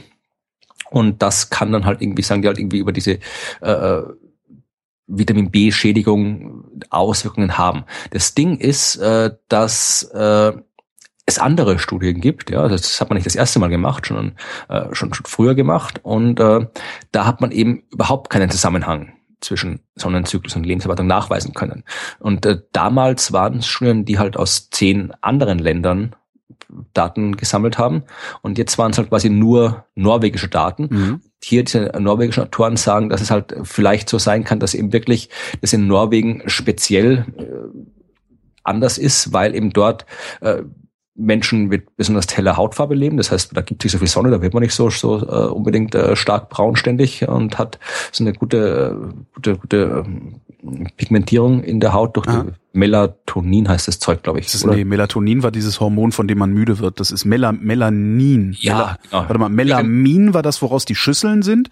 Melanin ist das in der Haut und Melatonin ist das, wovon man pennt, glaube ich. Ja, in, in Norwegen ist dunkel und da, wo es genau. dunkel ist, da hat man eine helle Haut. Jo. Und äh, das meinen die das halt damit dadurch ist noch schlechter UV-Strahlung geschützt, mhm. deswegen in Norwegen der Effekt stärker ist. Aber auch das ist, es ist immer noch, also die, die Mediziner, die das, die halt äh, da das kommentiert haben, sind skeptisch, eben weil es eben eine Studie ist, die anderen schon widerspricht. Und vor allem, äh, das ist jetzt quasi mein Einwand, äh, das geht los, die Daten 1676, ja, äh, bis 1878. Äh, das heißt, äh, die Sonnenflecken sind erst 1610 äh, entdeckt worden. Also man kann jetzt, ob es Galileo war oder ein paar andere, gibt es so drei, vier Astronomen, die sich streiten oder jetzt nicht mehr streiten, aber äh, wo Historiker sich darüber streiten. Gelehrten sich streiten. ja, ja der jetzt der erste war, der es entdeckt hat. Also Fabricius war noch einer davon, irgendwie aus, aus, aus Ostfriesland. Also da gibt es einige, aber es hat halt wirklich Anfang des 17. Jahrhunderts hat man das erste Mal entdeckt und wirklich äh, wirklich aktiv ähm, gezählt, sondern Flecken hat man dann erst so im 19. Jahrhundert, also wirklich täglich äh, mhm. die Sonnen aufgeschoben. Das heißt, man hat da schon mal äh, bisschen, bisschen äh, lückenhaft oder nicht ganz, ganz so, so dichte Daten in der Zeit. Und äh, da wie gesagt, bin ich halt skeptisch, ob da wirklich die Daten so gut sind, um so eine weitreichende Sache draus ziehen zu können. Und wie, wie groß, wie groß war der Unterschied in der Lebenserwartung? 5,2 Jahre, was doch schon. Das ist schon ordentlich, ja. ja. Also und dann, wie gesagt, hat man halt auch das Problem mit den Schulen, die das andere, die anderen Schulen, die das, das, das andere sagen. Das Ding ist, es ist sowieso vollkommen egal, äh, weil nämlich, das hat ja auch ein Mediziner gesagt, der da noch dazu gefragt worden ist, denn äh, weil die Medizin heute so ist, dass wir sowieso diesen ganzen Vitamin B-Mangel und so weiter, dass wir das nicht mehr haben, weil doch auch durch die, die Nahrung, die, die, die anderen Nahrungsgewohnheiten und die Nahrungszusätze und so weiter, du diesen Mangel sowieso nicht hast. Das mhm. heißt, äh, die UV-Strahlung kann dir in der Hinsicht eh wenig tun. Auch äh, wenn du schwanger bist als Frau, dann nimmst du irgendwie so Folsäure zur Prophylaxe ein, was anscheinend gegen diese Schädigung wirkt. Das heißt, also das, was äh, die, die Sonnenaktivität angeblich laut dieser Arbeit an Problemen verursachen kann, ist in unserer heutigen Welt sowieso kein Problem mehr. Aber es wäre natürlich interessant herauszufinden, ob das wirklich ein Faktor war. Oder es hat, ist halt wieder so ein Ding wie letztes Mal bei der Weihnachtsgeschichte, wo wir, wo ich irgendwie drüber erzählt habe, dass irgendwie der 30-jährige Krieg durch so eine Aktivität beeinflusst ja. worden ist. Es sind halt wieder so viele Einflüsse, dass halt schwer ist, das da irgendwie raus zu, zu ähm, extrapolieren. Genau. Aber es ist auf jeden Fall eine interessante Arbeit gewesen. Also ich habe übrigens mittlerweile rausgefunden, wie viele Frauen sie ähm, zum Thema Ejakulation sich angucken. Es waren nur sieben. Äh, Ich weiß nicht, Okay. wie ich auf eine hohe dreistellige Zahl komme. Es waren halt sieben. es waren die Pornos, die du gesehen hast. genau, das war's. Ah, Mann, wieder verwechselt. Das war meine Festplatten, mein Festplatteninhalt. ja, kommen wir was zu Unverfänglichen. Äh, ich, ich hätte, ja gut, Ja. bitte. Hm? Äh, Kometen. Mhm. Es gibt demnächst, äh, oder Hast du noch irgendwas mit Gas eigentlich? Gas. Ja, irgendwas Hm. mit Gas? Ich glaube, Gas hätte ich jetzt spontan nicht. Ja, schade, Nee. okay, dann, ja. Sonst hätte ich dann eine Überleitung mir schon überlegt. Dann mache ich das nachher einfach so kalt. Ja, also äh, wir haben ja letztes Jahr gab es den Kometen Ison, der alle, auf dem alle ganz, ganz heiß waren, wenn man der irgendwie der extrem hell werden hätte sollen und der dann einfach blöderweise zerbrochen ist bei der Sonne und dann hat man gar nichts gesehen. Äh, jetzt gibt es ja die Möglichkeit, einen Kometen mit freiem Auge zu sehen am Himmel. Äh, jetzt nicht dramatisch hell, aber wenn man weiß, wo man guckt, also ich habe schon einige äh, Kollegen getroffen, die ihn äh, gesehen haben mit freiem Auge, den Komet Lovejoy. Und äh, der ist jetzt momentan gerade, also der, der ist momentan 2014, letztes Jahr ist er entdeckt worden äh, und ist jetzt gerade an seinem erdnächsten Punkt vorbeigekommen, ähm, letzte Woche glaube ich, und wird Ende Januar den sonnennächsten Punkt erreichen und äh, ist so ungefähr der um den 20. Januar herum, da ist gerade Neumond, da ist der Himmel schön dunkel und der Komet so schön hoch am Himmel bei den Plejaden, die man auch leicht äh, finden kann, wenn man sich am Himmel ein bisschen auskennt. Oder Dann- die richtigen Apps benutzt. Genau, aber die Plejaden, die kann man, ist diese kleine Sterngruppe, die man wirklich gut sehen kann. Und äh, ist auch die ganze Nacht über zu sehen. Das heißt, um den 20. Januar herum äh, kann man den Kometen mit etwas Glück mit freiem Auge am Himmel sehen. Und das hat man wieder mal seit längerem eine Chance, einen Kometen mit freiem Auge zu sehen. Natürlich, wenn man ein kleines Feldstecher oder ein kleines Fernrohr hat, dann natürlich kann man ihn auf jeden Fall sehen. Aber wer das nicht hat, kann da trotzdem sein Glück versuchen. Ja, vielleicht haben wir da bis dahin auch wieder einen Wolken, einen etwas wolkenfreieren Himmel, weil irgendwie Ja. ist gerade ist ja nur bewölkt. Jedenfalls hier in Berlin. Also ich habe das Ja. Gefühl, als hätte ich seit Wochen die Sonne nicht gesehen oder so ähnlich. Ja, am Sonntag war es ein bisschen sonnig, wo ich diesen Lauf gehabt habe. Ah. War ein bisschen Sonne, aber sonst war es eher auch äh, eher mies. Also es war wirklich, ja, blauer, blauer Himmel. Das kann ich mich überlegen, ob ich mal einen blauen Himmel gesehen habe. Das muss, glaube ich, noch vor Weihnachten. Weihnachten in Österreich am 24. Dezember war strahlend blauer Himmel in Immerhin. Österreich. War. Aber es könnte bald mal wieder soweit sein. Also Ja, so hätte langsam. Ja. Ich, hätte ich nichts dagegen. Kommen wir zum Gas. Äh, Ich, Mhm. ne, ähm, es ist eine, eine, eine Arbeit ähm, von amerikanischen Wissenschaftlern aus dem Jahre 2013, die mir heute kommentarlos geschickt wurde von einem Mitarbeiter des deutschen Elektronensynchrotron. Also ich kriegte eine Mail, so deutsches Elektronensynchrotron, einfach nur eine Überschrift. Ähm, Die Überschrift, äh, also da, da war nur ein Link drin, der mich zu einem äh, PDF geführt hat. Und dieses PDF ist überschrieben mit Collective Motion of Moshers at Heavy Metal Concerts. Ja, das klingt gut, ja. Ähm, da haben ein paar äh, Wissenschaftler sich angeguckt. Das ist sehr viel mit Zahlen und, und Gleichungen und so weiter. Darum äh, habe ich es eigentlich nur überflogen und ähm, glaube verstanden zu haben, dass ähm, und das ist eigentlich sehr spannend. Also, Entschuldigung, äh, es ist keine DESI-Forschung, diese es ist keine DESI-Forschung, Ja. genau. Ne, es ist einfach es ist eine Cornell. Cornell Ja, war das, oh ja. äh, die das gemacht haben. Ähm, und zwar äh, scheint es so zu sein, dass die Bewegungen in einer Moshpit, also da, wo, wo ne, die Heavy Metal Fans halt moschen, also wie nennt man das, was die haben? Ja, die moschen halt. Ne, wer nicht weiß, was das ist, soll mal auf ein Metal-Konzert gehen, dann wisst ihr, was das ist. Die Bewegungen der Individuen in, in, in der Moshpit gleichen denen eines Gases, obwohl die Individuen in der Moshpit ähm, selbst angetrieben werden und das Gas ja nun nicht. Also die Energie, äh, ne, die Energie, die dazu Ja. führt, dass Gas sich bewegt, die kommt ja von außen.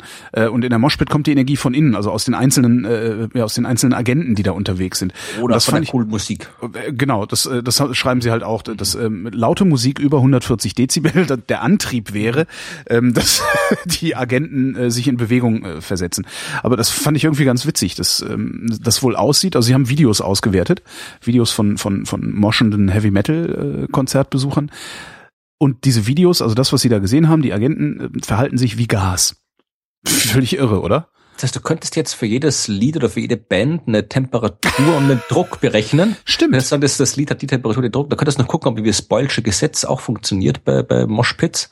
Ja, da gibt Was ist das Boylsche Gesetz? Ja, das sagt wie, wie Gase sich verhalten, also wie, wie, wie Druck, äh, Temperatur, Volumen von Gasen zusammenhängen. Ja, also das irgendwie, wenn, wenn Gas sich ausdehnt, wird's kälter und so weiter.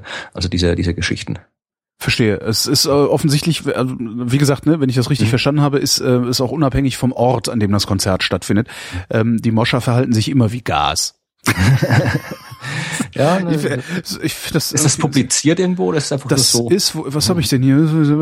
Ähm, dated February. Ja, ist im Arxiv, also arxiv.org. Äh, Archive, ja, das Archive. ist diese Preprint-Datenbank. Ja, das, nee, also äh, aus dem aus dem Laboratory of Atomic and Solid State Physics und Department of Physics, Cornell University. Ähm, 2013 nös. Also ich weiß nicht, hat's ein DOI, hat's nicht? Hat's nicht? Weiß ich nicht. Na, den Link gibt's in den Show Notes. Es steht sehr viel Zeug drin, das ich nicht verstehe, weil so mit so Summenzeichen, da ist mein ja. Gehirn ist dazu nicht. Äh, Ach, Summenzeichen sind nicht schlimm. Produktzeichen sind, die sind gefährlich. Produktzeichen, Summenzeichen sind nicht schlimm, Produktzeichen sind gefährlich. Ah, ja, okay. Nee, auch nicht. Ach so, ich dachte, das war, das, das jetzt ein Physiker-Scherz, den ich wieder nicht verstanden habe. Ich, nee, ich glaube auch nicht. Es war einfach, war nur, das, ich, bei persönlicher Erfahrung. Also ich bin mit Formeln mit Summenzeichen immer besser klargekommen als Formeln mit Produktzeichen. Schön. Aber ist egal. Ja, das ist das ist äh, die die äh, die das Freistädtische Gesetz. Genau war die Einsteinsche Summationskonvention. Das war eines der ersten, ersten Fachausdrücke. Das, das habe ich am zweiten Tag des Studiums gehört. Also wirklich, da, da gab es irgendwie, am ersten Tag war irgendwie Physik-Einführung, wo hat er erklärt, was wir alles lernen werden. Und der gleiche Professor hat auch gemeint, er hält noch so einen extra Intensivkurs über Vektor- und Tensorrechnung, den wir uns doch bitte alle anhören sollen, weil der wahnsinnig wichtig für uns ist. Was man halt alle glaubt, so als Erstsemester glaubst du alles, was die Professoren dir erzählen, wenn die sagen, das ist wichtig, das musst du machen. Da sind wir alle in diesen Vektor- und Tensorrechnungskurs gegangen gegangen. Obwohl man den für, das, für den ersten Semester nicht wirklich braucht. Das hätte man später auch noch Vektor sagt mir was Tensor? Ein Tensor ist wie ein Vektor, nur größer. Nee, äh, haben die Mathematiker gerade alle gequält aufgeschrieben. nee, also merke ich mir. Ich merke mir das einfach, um Mathematiker zu betrollen. Nee, also äh, eine Matrix kennst du? Äh, äh, also nicht den Film, sondern die, das mathematische Ding. Ja. Eine Matrize. Ja. Äh, eine Matrize ist ein Tensor. Also im Prinzip ein Vektor ist, ist äh, es fängt an, ein Skalar. Eine Zahl ist ein Skalar. Ja, die Zahl 5 mhm. ein Skalar. Wenn ich jetzt einen Vektor habe, zum Beispiel einen Vektor irgendwie, irgendwie eine Koordinatenangabe xy, zwei mhm. Zahlen, 5, 3, dann habe ich einen Vektor. Mhm. Und wenn ich jetzt eine Matrix habe, eben dann kann ich irgendwie vier Zahlen in einer Matrixform aufschreiben, dann ist es ein Tensor. Mhm. Und Tensoren ist quasi die Verallgemeinung. Das heißt, es gibt ja noch ein, das ist quasi ein simpler Tensor, dann kann ich aber das, ich kann das Ganze nochmal als, dann hättest du quasi, wenn ich noch eine Stufe höher gehe, hast du äh, dann äh, hättest du quasi einen Würfel, der angefüllt ist mhm. mit Zahlen und dann kannst du in die vierte Dimension, fünfte Dimension und so weiter hochgehen. Das ist, da bin ich dann sitzen geblieben, äh, äh, ja. witzigerweise, und habe das auch bis heute nicht verstanden. Also ich bin, äh, ein, ein, eins meiner Fächer, wegen der, deretwegen ich sitzen geblieben bin, war Mathematik äh, und äh, Physik und Chemie. Äh, Physik und Chemie habe ich jetzt also das, was wir damals in der Schule gemacht haben, das habe ich jetzt soweit verstanden, dass ich nicht mehr sitzen bleiben würde. Deswegen Mathematik noch nicht. Ja, also bei Tensoren kommen, glaube ich, in diese Matrizen kommen in der Schule vielleicht schon vor, die höheren Tensoren nicht. Aber im Prinzip ist es nicht, also ist es, du rechnest ja mit den konkreten Zahlen, da rechnest du ja nicht, sondern da geht es quasi, wenn du dir die, diese Einsteinsche Summationskonvention, äh, die bezieht sich auf die Indizes. Also du hast quasi, wenn ich einen Vektor habe, äh, zum Beispiel den Vektor mit der Zahl, mit der Koordinatenangabe xy, 5 und 1, sagen wir mal, dann ist die, die erste Komponente von diesem Vektor ist die 5, die zweite ist die 1. Das heißt, ich kann sagen, irgendwie, wenn der Vektor x heißt, habe ich x Index 1, also x und eine kleine 1 unten ist gleich 5 und x Index 2 ist gleich, was habe ich gesagt, 1. Ich hab du you lost me you lost me months ago. Du kannst, du kannst du kannst egal ob du jetzt einen Vektor hast oder einen Tensor hast, kannst du quasi jeden, jeden Eintrag in diesem Dingens kannst du äh, über einen einzelnen Index ansprechen. Ja, ich könnte jetzt irgendwie, wenn ich jetzt, ich könnte jetzt irgendwie eine Programmierer-Analogie machen, aber fällt mir jetzt auch gar keine ein. Aber du kannst halt einfach irgendwie, du kannst halt über, du hast, du hast eine Tabelle, ja, also Vektor ist eine Tabelle und eine Matrix oder ein Tensor ist halt einfach eine, eine zweidimensionale Tabelle.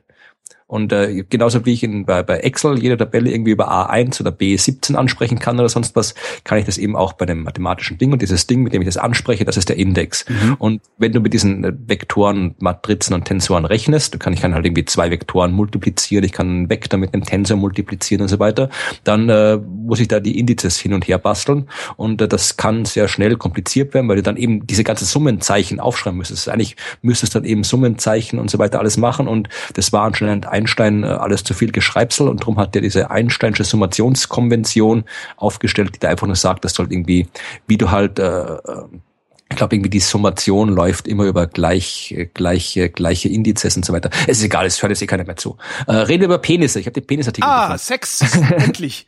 ich hätte doch noch, hab den doch in der Liste gehabt. Äh, das ist wieder was, wovon ich ein bisschen was verstehe. Zumindest war ich mal dabei. ich dachte, ja, ja, ja äh, Penis, ja. ja. Äh, in Island, in mhm. Island gibt es ein Penismuseum. Ich weiß nicht, ob du das wusstest. Äh, das ist ja, oh ja, da hast du, da gibt es gibt einen wunderbaren, äh, gibt auch einen, haben eine Homepage und einen, glaub, einen Dokumentarfilm drüber. Also es ist einfach ein, ein, ein Museum, wo halt äh, Penisse, 300, von allen möglichen äh, Lebewesen ausgestellt werden. Und es gibt irgendwie keinen Walpenis und sonst irgendwas. Und unter anderem auch einen Menschenpenis. Mhm.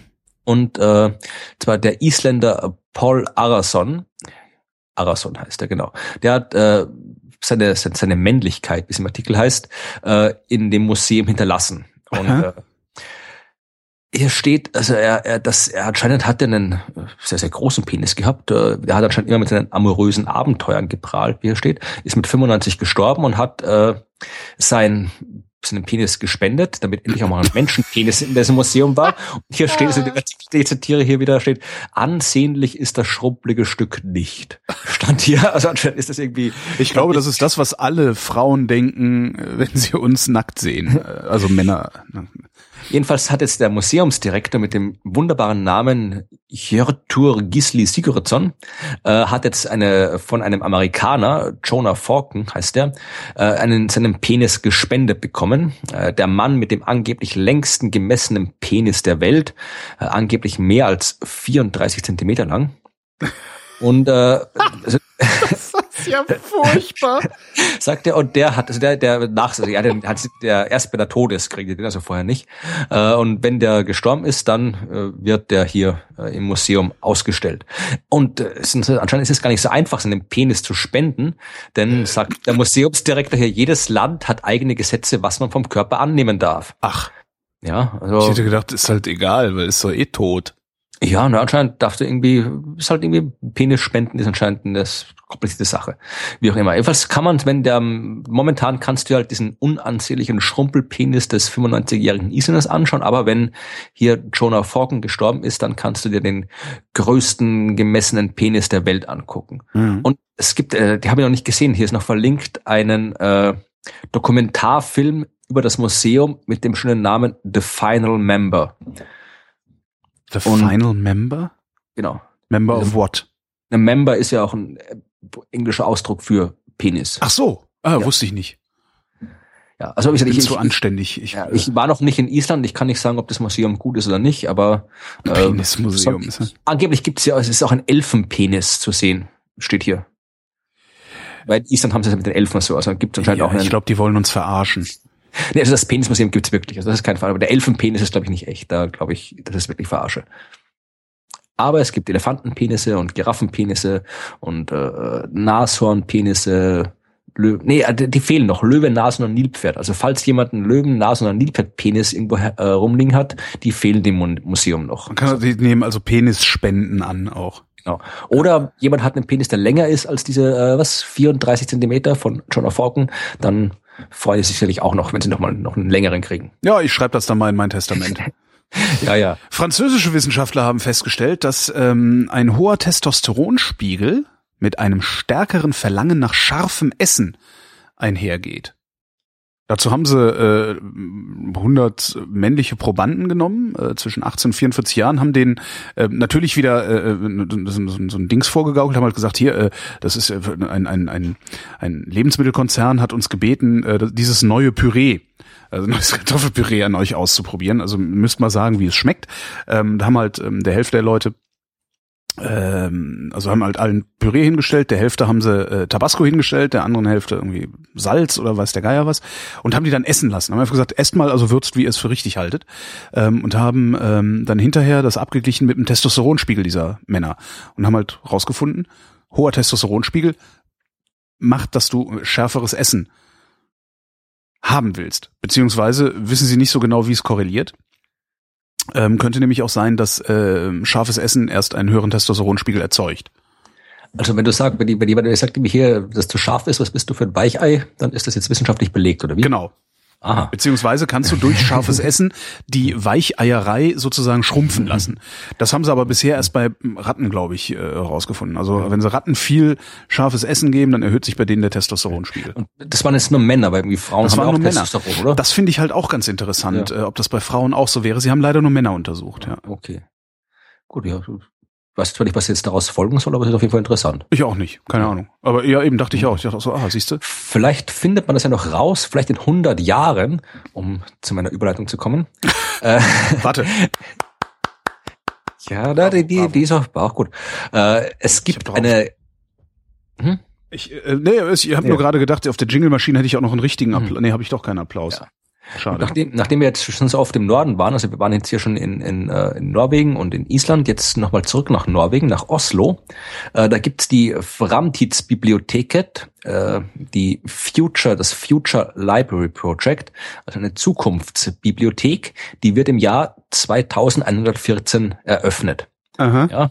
Und äh, jetzt sind das irgendwie die, kennst du Margaret Atwood? Nee eine Autorin, die schreibt ganz gute also äh, Zukunftsromane, sagen wir mal, äh, und äh, ist auch auch, auch äh, durchaus bekannt in der Szene. Und die hat quasi das erste Buch jetzt äh, äh geschrieben für dieses äh, für dieses Projekt. Das ist von der von der Stadt Oslo unterstützt und äh, Katie Patterson, eine Künstlerin.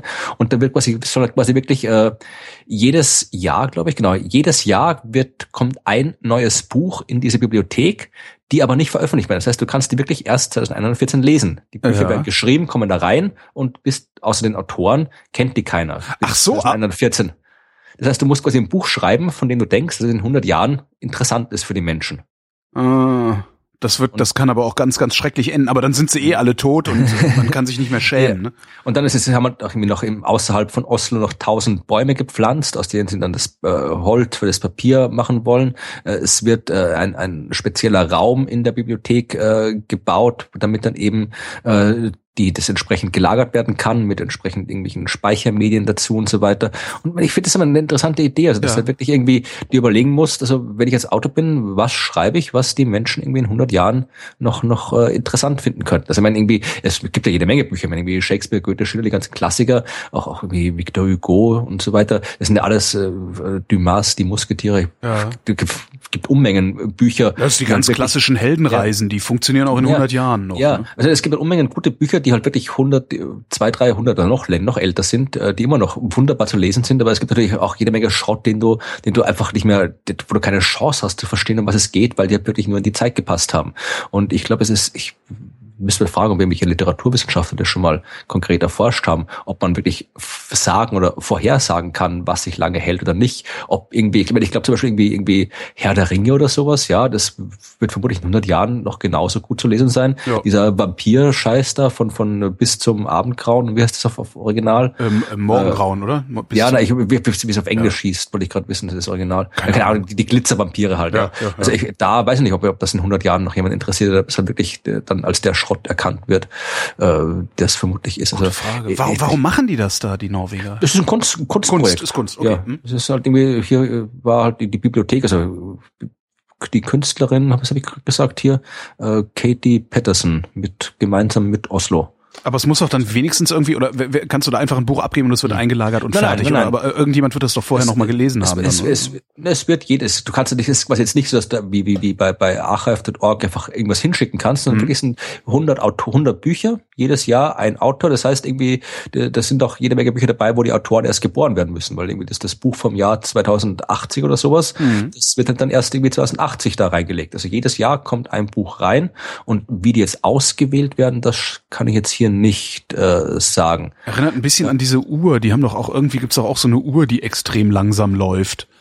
Ähm, mein Gott, was war das denn nochmal für ein Projekt? So aus irgendein so Kunstprojekt? Ja, da gibt es, es gibt von, da gibt es dieses, dieses, von, von John Cage, dieses ja. Musikstück, was irgendwie 10.000 Jahre dauert und so weiter. Also, das heißt, ja. Diese Zeitkapseln gibt es jede Menge, wo halt dann irgendwie, irgendwo war eins, wo glaube ich, sind das eine, äh, die, diese, ach, fällt mir das Wort nicht ein, diese Kameras, die, äh, du, Lochkameras, ja, wo ja. Einfach ein Ding, Film rein, Loch in der Büchse und dann hängst du es irgendwo hin, äh, wo die halt auch irgendwie dies irgendwo verteilt haben, irgendwo in Berlin, glaube ich, und auch an anderen Orten, die dann auch irgendwie Jahrzehnte da hängen bleiben sollen oder noch länger. Also da, da gibt's mehrere solche Projekte, was ich halt, äh, ich weiß nicht, ich, ich ich höre immer, ich höre immer nur, dass solche, solche Zukunftsprojekte irgendwie gestartet werden, aber ich habe noch nie was davon gehört, dass man irgendwie das haben die das früher nicht gemacht, dass man nicht. Die haben das früher nicht. Die hatten früher ja. hatten die noch richtige Probleme.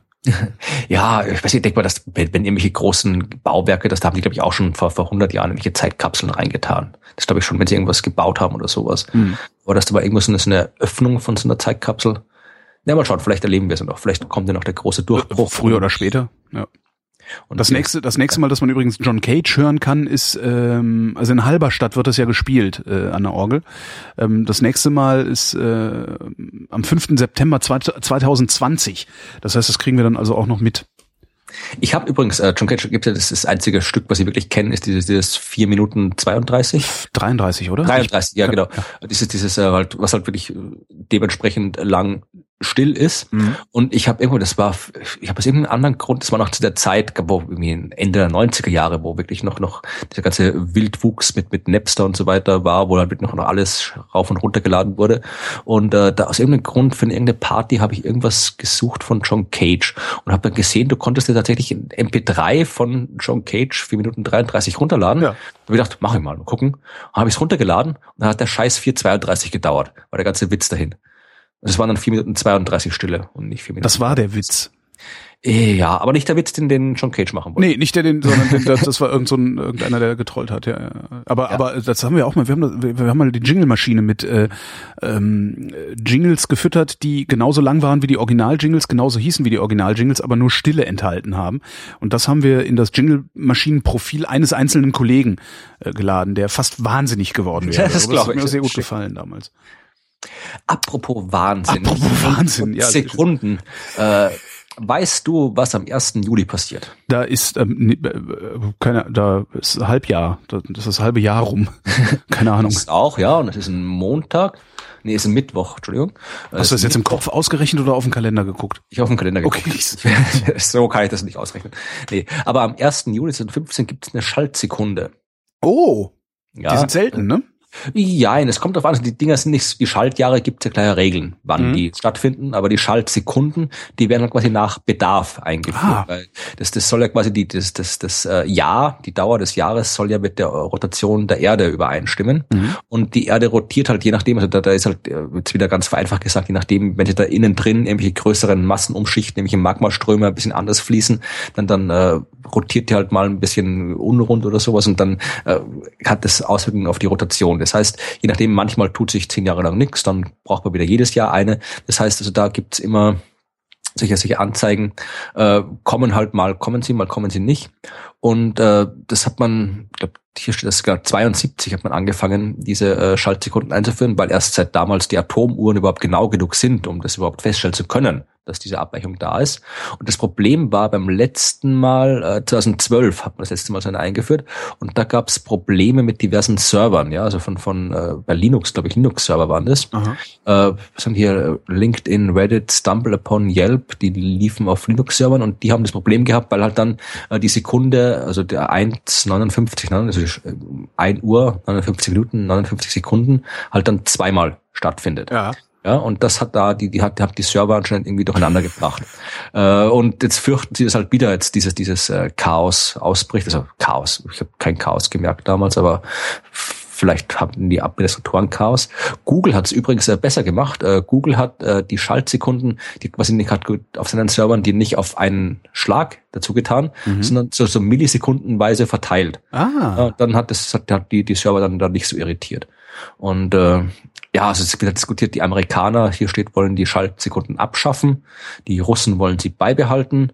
Äh, die Chinesen haben ihre eigenen erfunden. Ne? Die haben ja dauert 0,5 Millisekunden länger als alle anderen, genau. nur kurz auf den Nerven zu gehen. Genau. ja, also es gibt diese Konferenz, es gibt, äh, was hier, eine äh, Schaltsekundenkonferenz im November. Genau. Wie im dann, November. Und dann wird immer festgelegt, danach, wann die nächste Schaltsekunde ist, oder? Ich glaube, ja, das ist eine Computerkonferenz. Ich habe das ah, okay. nicht gesehen, was für eine Konferenz das ist. Nein, die internationale Fernmeldeunion in Genf. Ja, also mhm. das ist die, die entscheidet quasi, ob halt jetzt solche Schaltsekunden dann tatsächlich, ob man da weitermachen soll mit Schaltsekunden oder eben nicht, ob man es irgendwie anders lösen soll. Mhm. Aber Ja, wir werden es sehen, ob am 1. Juli, ob dann das große Chaos ausbricht mit den Schaltsekunden. Ich glaube es zwar nicht, aber. Falls es ausbricht, wissen wir jetzt, was wir hinterher essen können. Das ist doch äh, was. Genau. Ähm, die Römer äh, mhm. sind untergegangen, weil es zu viele waren. Äh, holländische Wissenschaftler haben äh, festgestellt, dass ähm, die, die, die, das, das Management von Wasser- und Getreideressourcen äh, im römischen Imperium äh, sowohl für den Aufstieg als auch für den Fall dieses Imperiums verantwortlich war.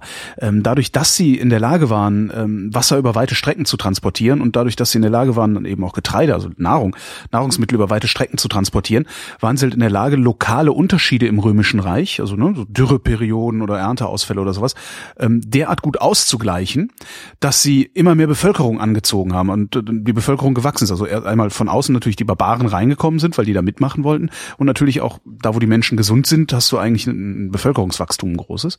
Und genau das hat dazu geführt letztendlich, dass das Römische Reich wiederum untergegangen ist, weil sie zwar effizientes Management hatten, aber nicht unendlich wachsen konnten in ihrem effizienten Management. Sagen holländische Wissenschaftler. Ja, das also ist, holländische, Hyd holländische Hydrologen, was ich eigentlich ganz schön finde. Das, das, das heißt, wir sehen auch die Theorie, warum dann die, die, die, die südamerikanischen Völker verschwunden sind, weil mhm. die haben ja dann auch, also die haben ja auch diese, diese nicht nachhaltige Art der, der Landwirtschaft betrieben, also einfach irgendwie gerodet, abgebrannt, angebaut, weitergezogen. Mhm. Und das hat anscheinend dann auch irgendwie äh, halt irgendwann nicht mehr funktioniert und dann war die Zivilisation dahin. Aber bei den Römern, ich, ich das ist wieder so ein Ding. Also da gab es ja auch noch irgendwie haufenweise Völker rundrum, ja. die dann irgendwann äh, angefangen haben, das, das Reich zu erobern und dann halt irgendwie stärker waren. Also naja, aber auch die hätten, auch die hätten wahrscheinlich gerne Aquädukte ja. weiter benutzt, aber die Aquädukte sind ja. irgendwann halt nicht mehr benutzt worden. Ne? Ja, Irgendwann stimmt, waren die Dinger ja. durch. Also, ja. ach, weiß der Geier. Ja, der weiß das vielleicht. Der weiß das vielleicht, genau. Ich habe jetzt noch, ich habe noch eine Apokalypse und eine Buchempfehlung. Eine Apokalypse und eine Buchempfehlung. Hm, also eine potenzielle Apokalypse. Äh, dann Obwohl, jeder hätte noch eine echte. Also ich, ja, ich, ich, ich hab, Ach, mach doch, was du willst. Ja, ich fange mal mit dem Buch an. Äh, das ist ein Buch, was ich gerade vor kurzem gelesen habe und das, mhm. das wirklich, also es gibt gibt viele gute Bücher, aber das ist wirklich eines der, der, der besten, die ich letztes gelesen habe. Darum möchte ich es unbedingt empfehlen.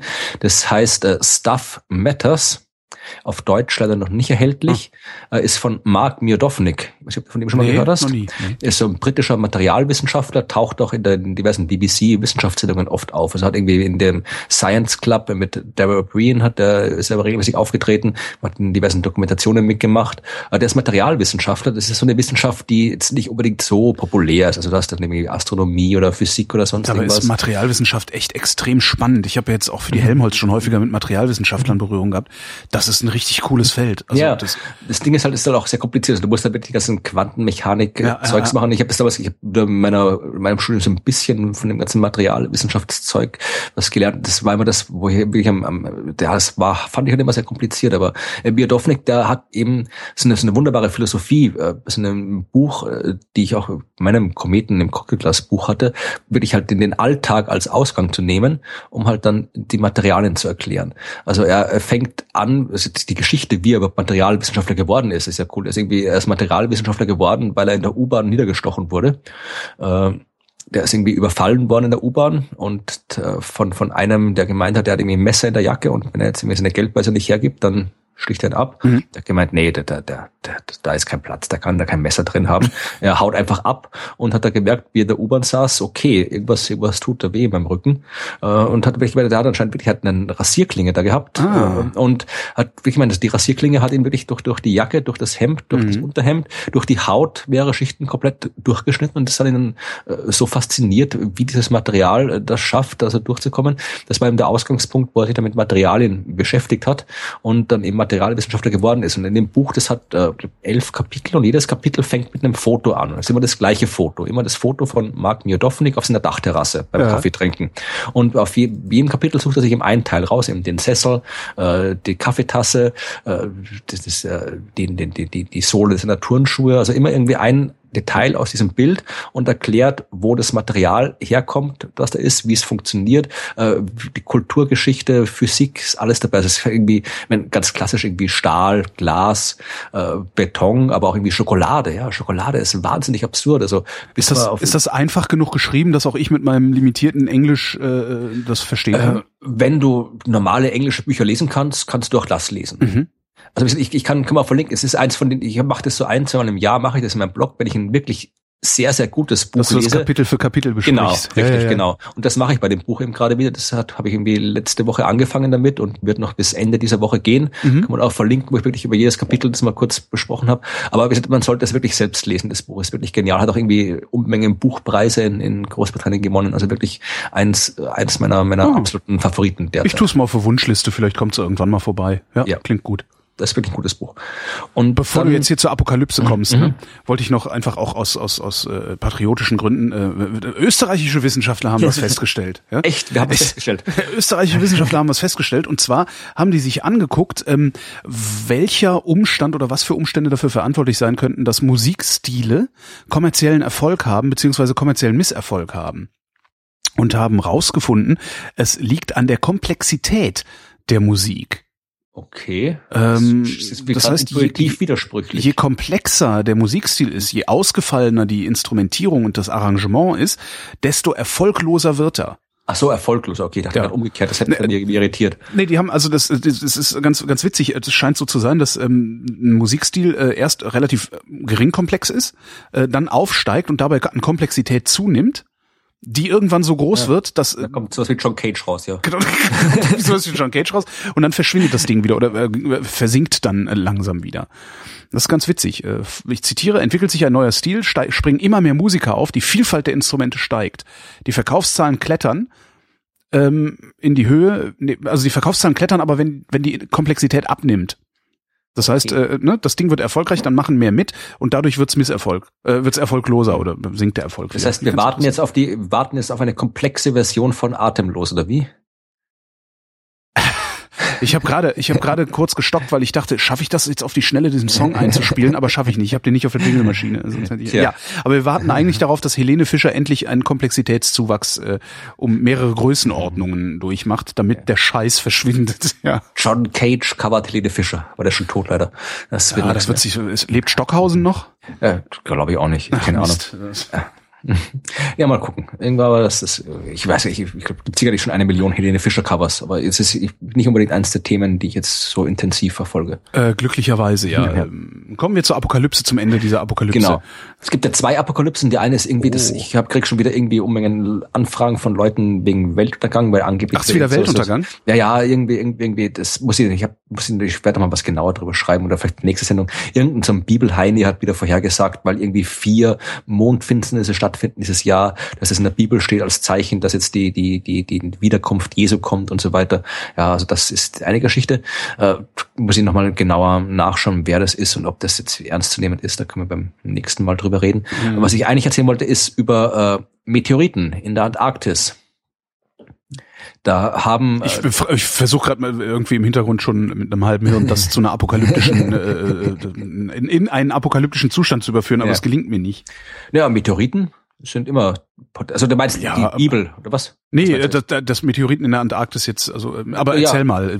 Ja, Meteoriten sind immer potenziell apokalyptisch, weil wenn sie auf die Erde fallen und groß Stimmt. genug sind, dann gibt's Apokalypse. In dem Fall ist er schon unten, wenn Ja. er denn unten ist. Schwein Äh, es ging um äh, Antarktis-Forscher aus Deutschland Mhm. vom Alfred-Wegener-Institut. Äh, die fliegen da mit ihrem Forschungsflugzeug durch die Gegend und vermessen allerhand Dinge. Übrigens ein Also, Rosinenbomber. Ja, Das steht nur Forschen- Polar 6 heißt das Ja, Ding. das ist, äh, äh, DC-3, ja. das ist ein genau. Rosinenbomber, ein umgebauter Rosinenbomber, weil das das einzige Ding ist, das unter so widrigen Bedingungen überhaupt noch fliegt. Hatten die, hatten die mir mal erzählt, als ich sie besucht habe. Genau, die fliegen da unter anderem mit so einem Radarteil durch die Gegend und vermessen halt da die, die, die, die Antarktis, weil sie auch wissen wollen, wie das, äh, wie der Kontinent da unter dem Eis ausschaut und so weiter. Und das Teil ist, äh, mussten die mal reparieren, dieses Radar. Und damit die, die, äh, das Flugzeug nicht irgendwie unnütz rumsteht, sind sie halt irgendwie anders rumgeflogen und haben mit anderen äh, Messgeräten äh, so Magnetfeld und Schwerefeld vermessen und sind auch auf einer anderen Route geflogen, wo sie das Radar eh nicht verwenden konnten. Und auf dieser anderen Route haben hier, äh, das schreibt der Spiegel, von dem ich jetzt gerade zitiere, äh, Christian Müller, heißt der Geophysiker, der es gemacht, hat eine große ringförmige Bruchstelle im Eis entdeckt. Mhm. Ja? Also äh, anscheinend etwas, was halt so aussieht wie ein Einschlagskrater, nur eben im Eis. Und äh, sie wissen noch nicht genau, was es ist. Ja, also es schaut halt so aus wie ein Einschlagskrater im Eis. Nur man weiß halt über Einschlagskrater im Eis noch nicht sehr viel, weil die, wenn sie denn existieren, nicht unbedingt lange halten. Ja, also in der Antarktis vielleicht länger, weil das Eis da ein bisschen äh, länger vorhanden ist. Aber so, da muss man halt trotzdem so normalerweise muss man normalerweise wirklich wissen, dass das Ding runtergekommen ist und dann wirklich dort nachschauen können, damit man das eine Chance hat, das vernünftig zu erforschen. Das weiß man eben meistens nicht. Mhm. In dem Fall äh, hat man aber tatsächlich äh, Daten aus äh, 2004, 3. September 2004, haben äh, Infraschallsignale. Also es gibt, erinnerst dich an die die die äh, und Chelyabinsk äh, vor zwei Jahren mittlerweile schon. Das war äh, dieses dieses Riesenteil, wo genau. was, so, was so viele gefilmt haben, ne? Also es genau, also riesig ja. war es nicht, aber es war halt eins der einer der der halt mal näher an den Boden rankam und dann eben in der Atmosphäre auseinandergebrochen ist und diese ganzen äh, die Druckwelle dabei, die die ganzen Scherben zerbrochen hat, äh, Fenster zerbrochen hat mhm. und so weiter, viele Verletzte und äh, das passiert, sowas passiert häufig, ja, also paar Mal im Jahr ein Dutzend, zwei Dutzend Mal im Jahr passiert sowas, nur meistens eben so hoch in der Atmosphäre, dass wir eben nichts davon mitbekommen. Aber die ganzen äh, Messstationen, die den Atomwaffen- und Sperrvertrag überwachen, die kriegen ja. sowas mit, ja. Und äh, die haben, also die, die, die empfangen, die, die registrieren regelmäßig diese, diese Boliden, diese Meteoriten, die in der oberen Atmosphäre auseinanderbrechen. Und die haben am 3. September 2004 einen auseinander, äh, einen, einen äh, registriert, der vermutlich äh, dessen Daten dazu passen, dass er eben in der Antarktis an dem Ort aufgeschlagen sein hätte können. Mhm. Ja, und das äh, passt halt ganz dazu. Also man, es ist irgendwie, der wäre dann irgendwie so sieben bis zehn Meter groß, also ungefähr so in der gleichen Größenordnung wie dieses Chelyabinsk-Dingen, äh, wäre dann halt in der Antarktis eingeschlagen. Das Problem ist, man, man weiß es noch nicht ganz genau, was es ist. Also es gibt auch Satellitendaten, die älter sind als 2004, wo man solche Strukturen, also die Struktur äh, da auch sieht, also oder glaubt zu sehen. Also es ist noch nicht ganz ganz klar, was da ist. Aber auf jeden Fall haben die Geophysiker in der Antarktis etwas Interessantes gefunden und was es ist, müssen sie noch untersuchen. Aber vielleicht war es ein Asteroid, vielleicht war es was anderes. Wir werden es irgendwann hoffentlich wissen. Und falls es die Apokalypse war, wissen wir, was wir danach essen. Das war die Wissenschaft. Danke, Florian. Gern geschehen. Danke, Holger. Und euch danken wir für die Aufmerksamkeit.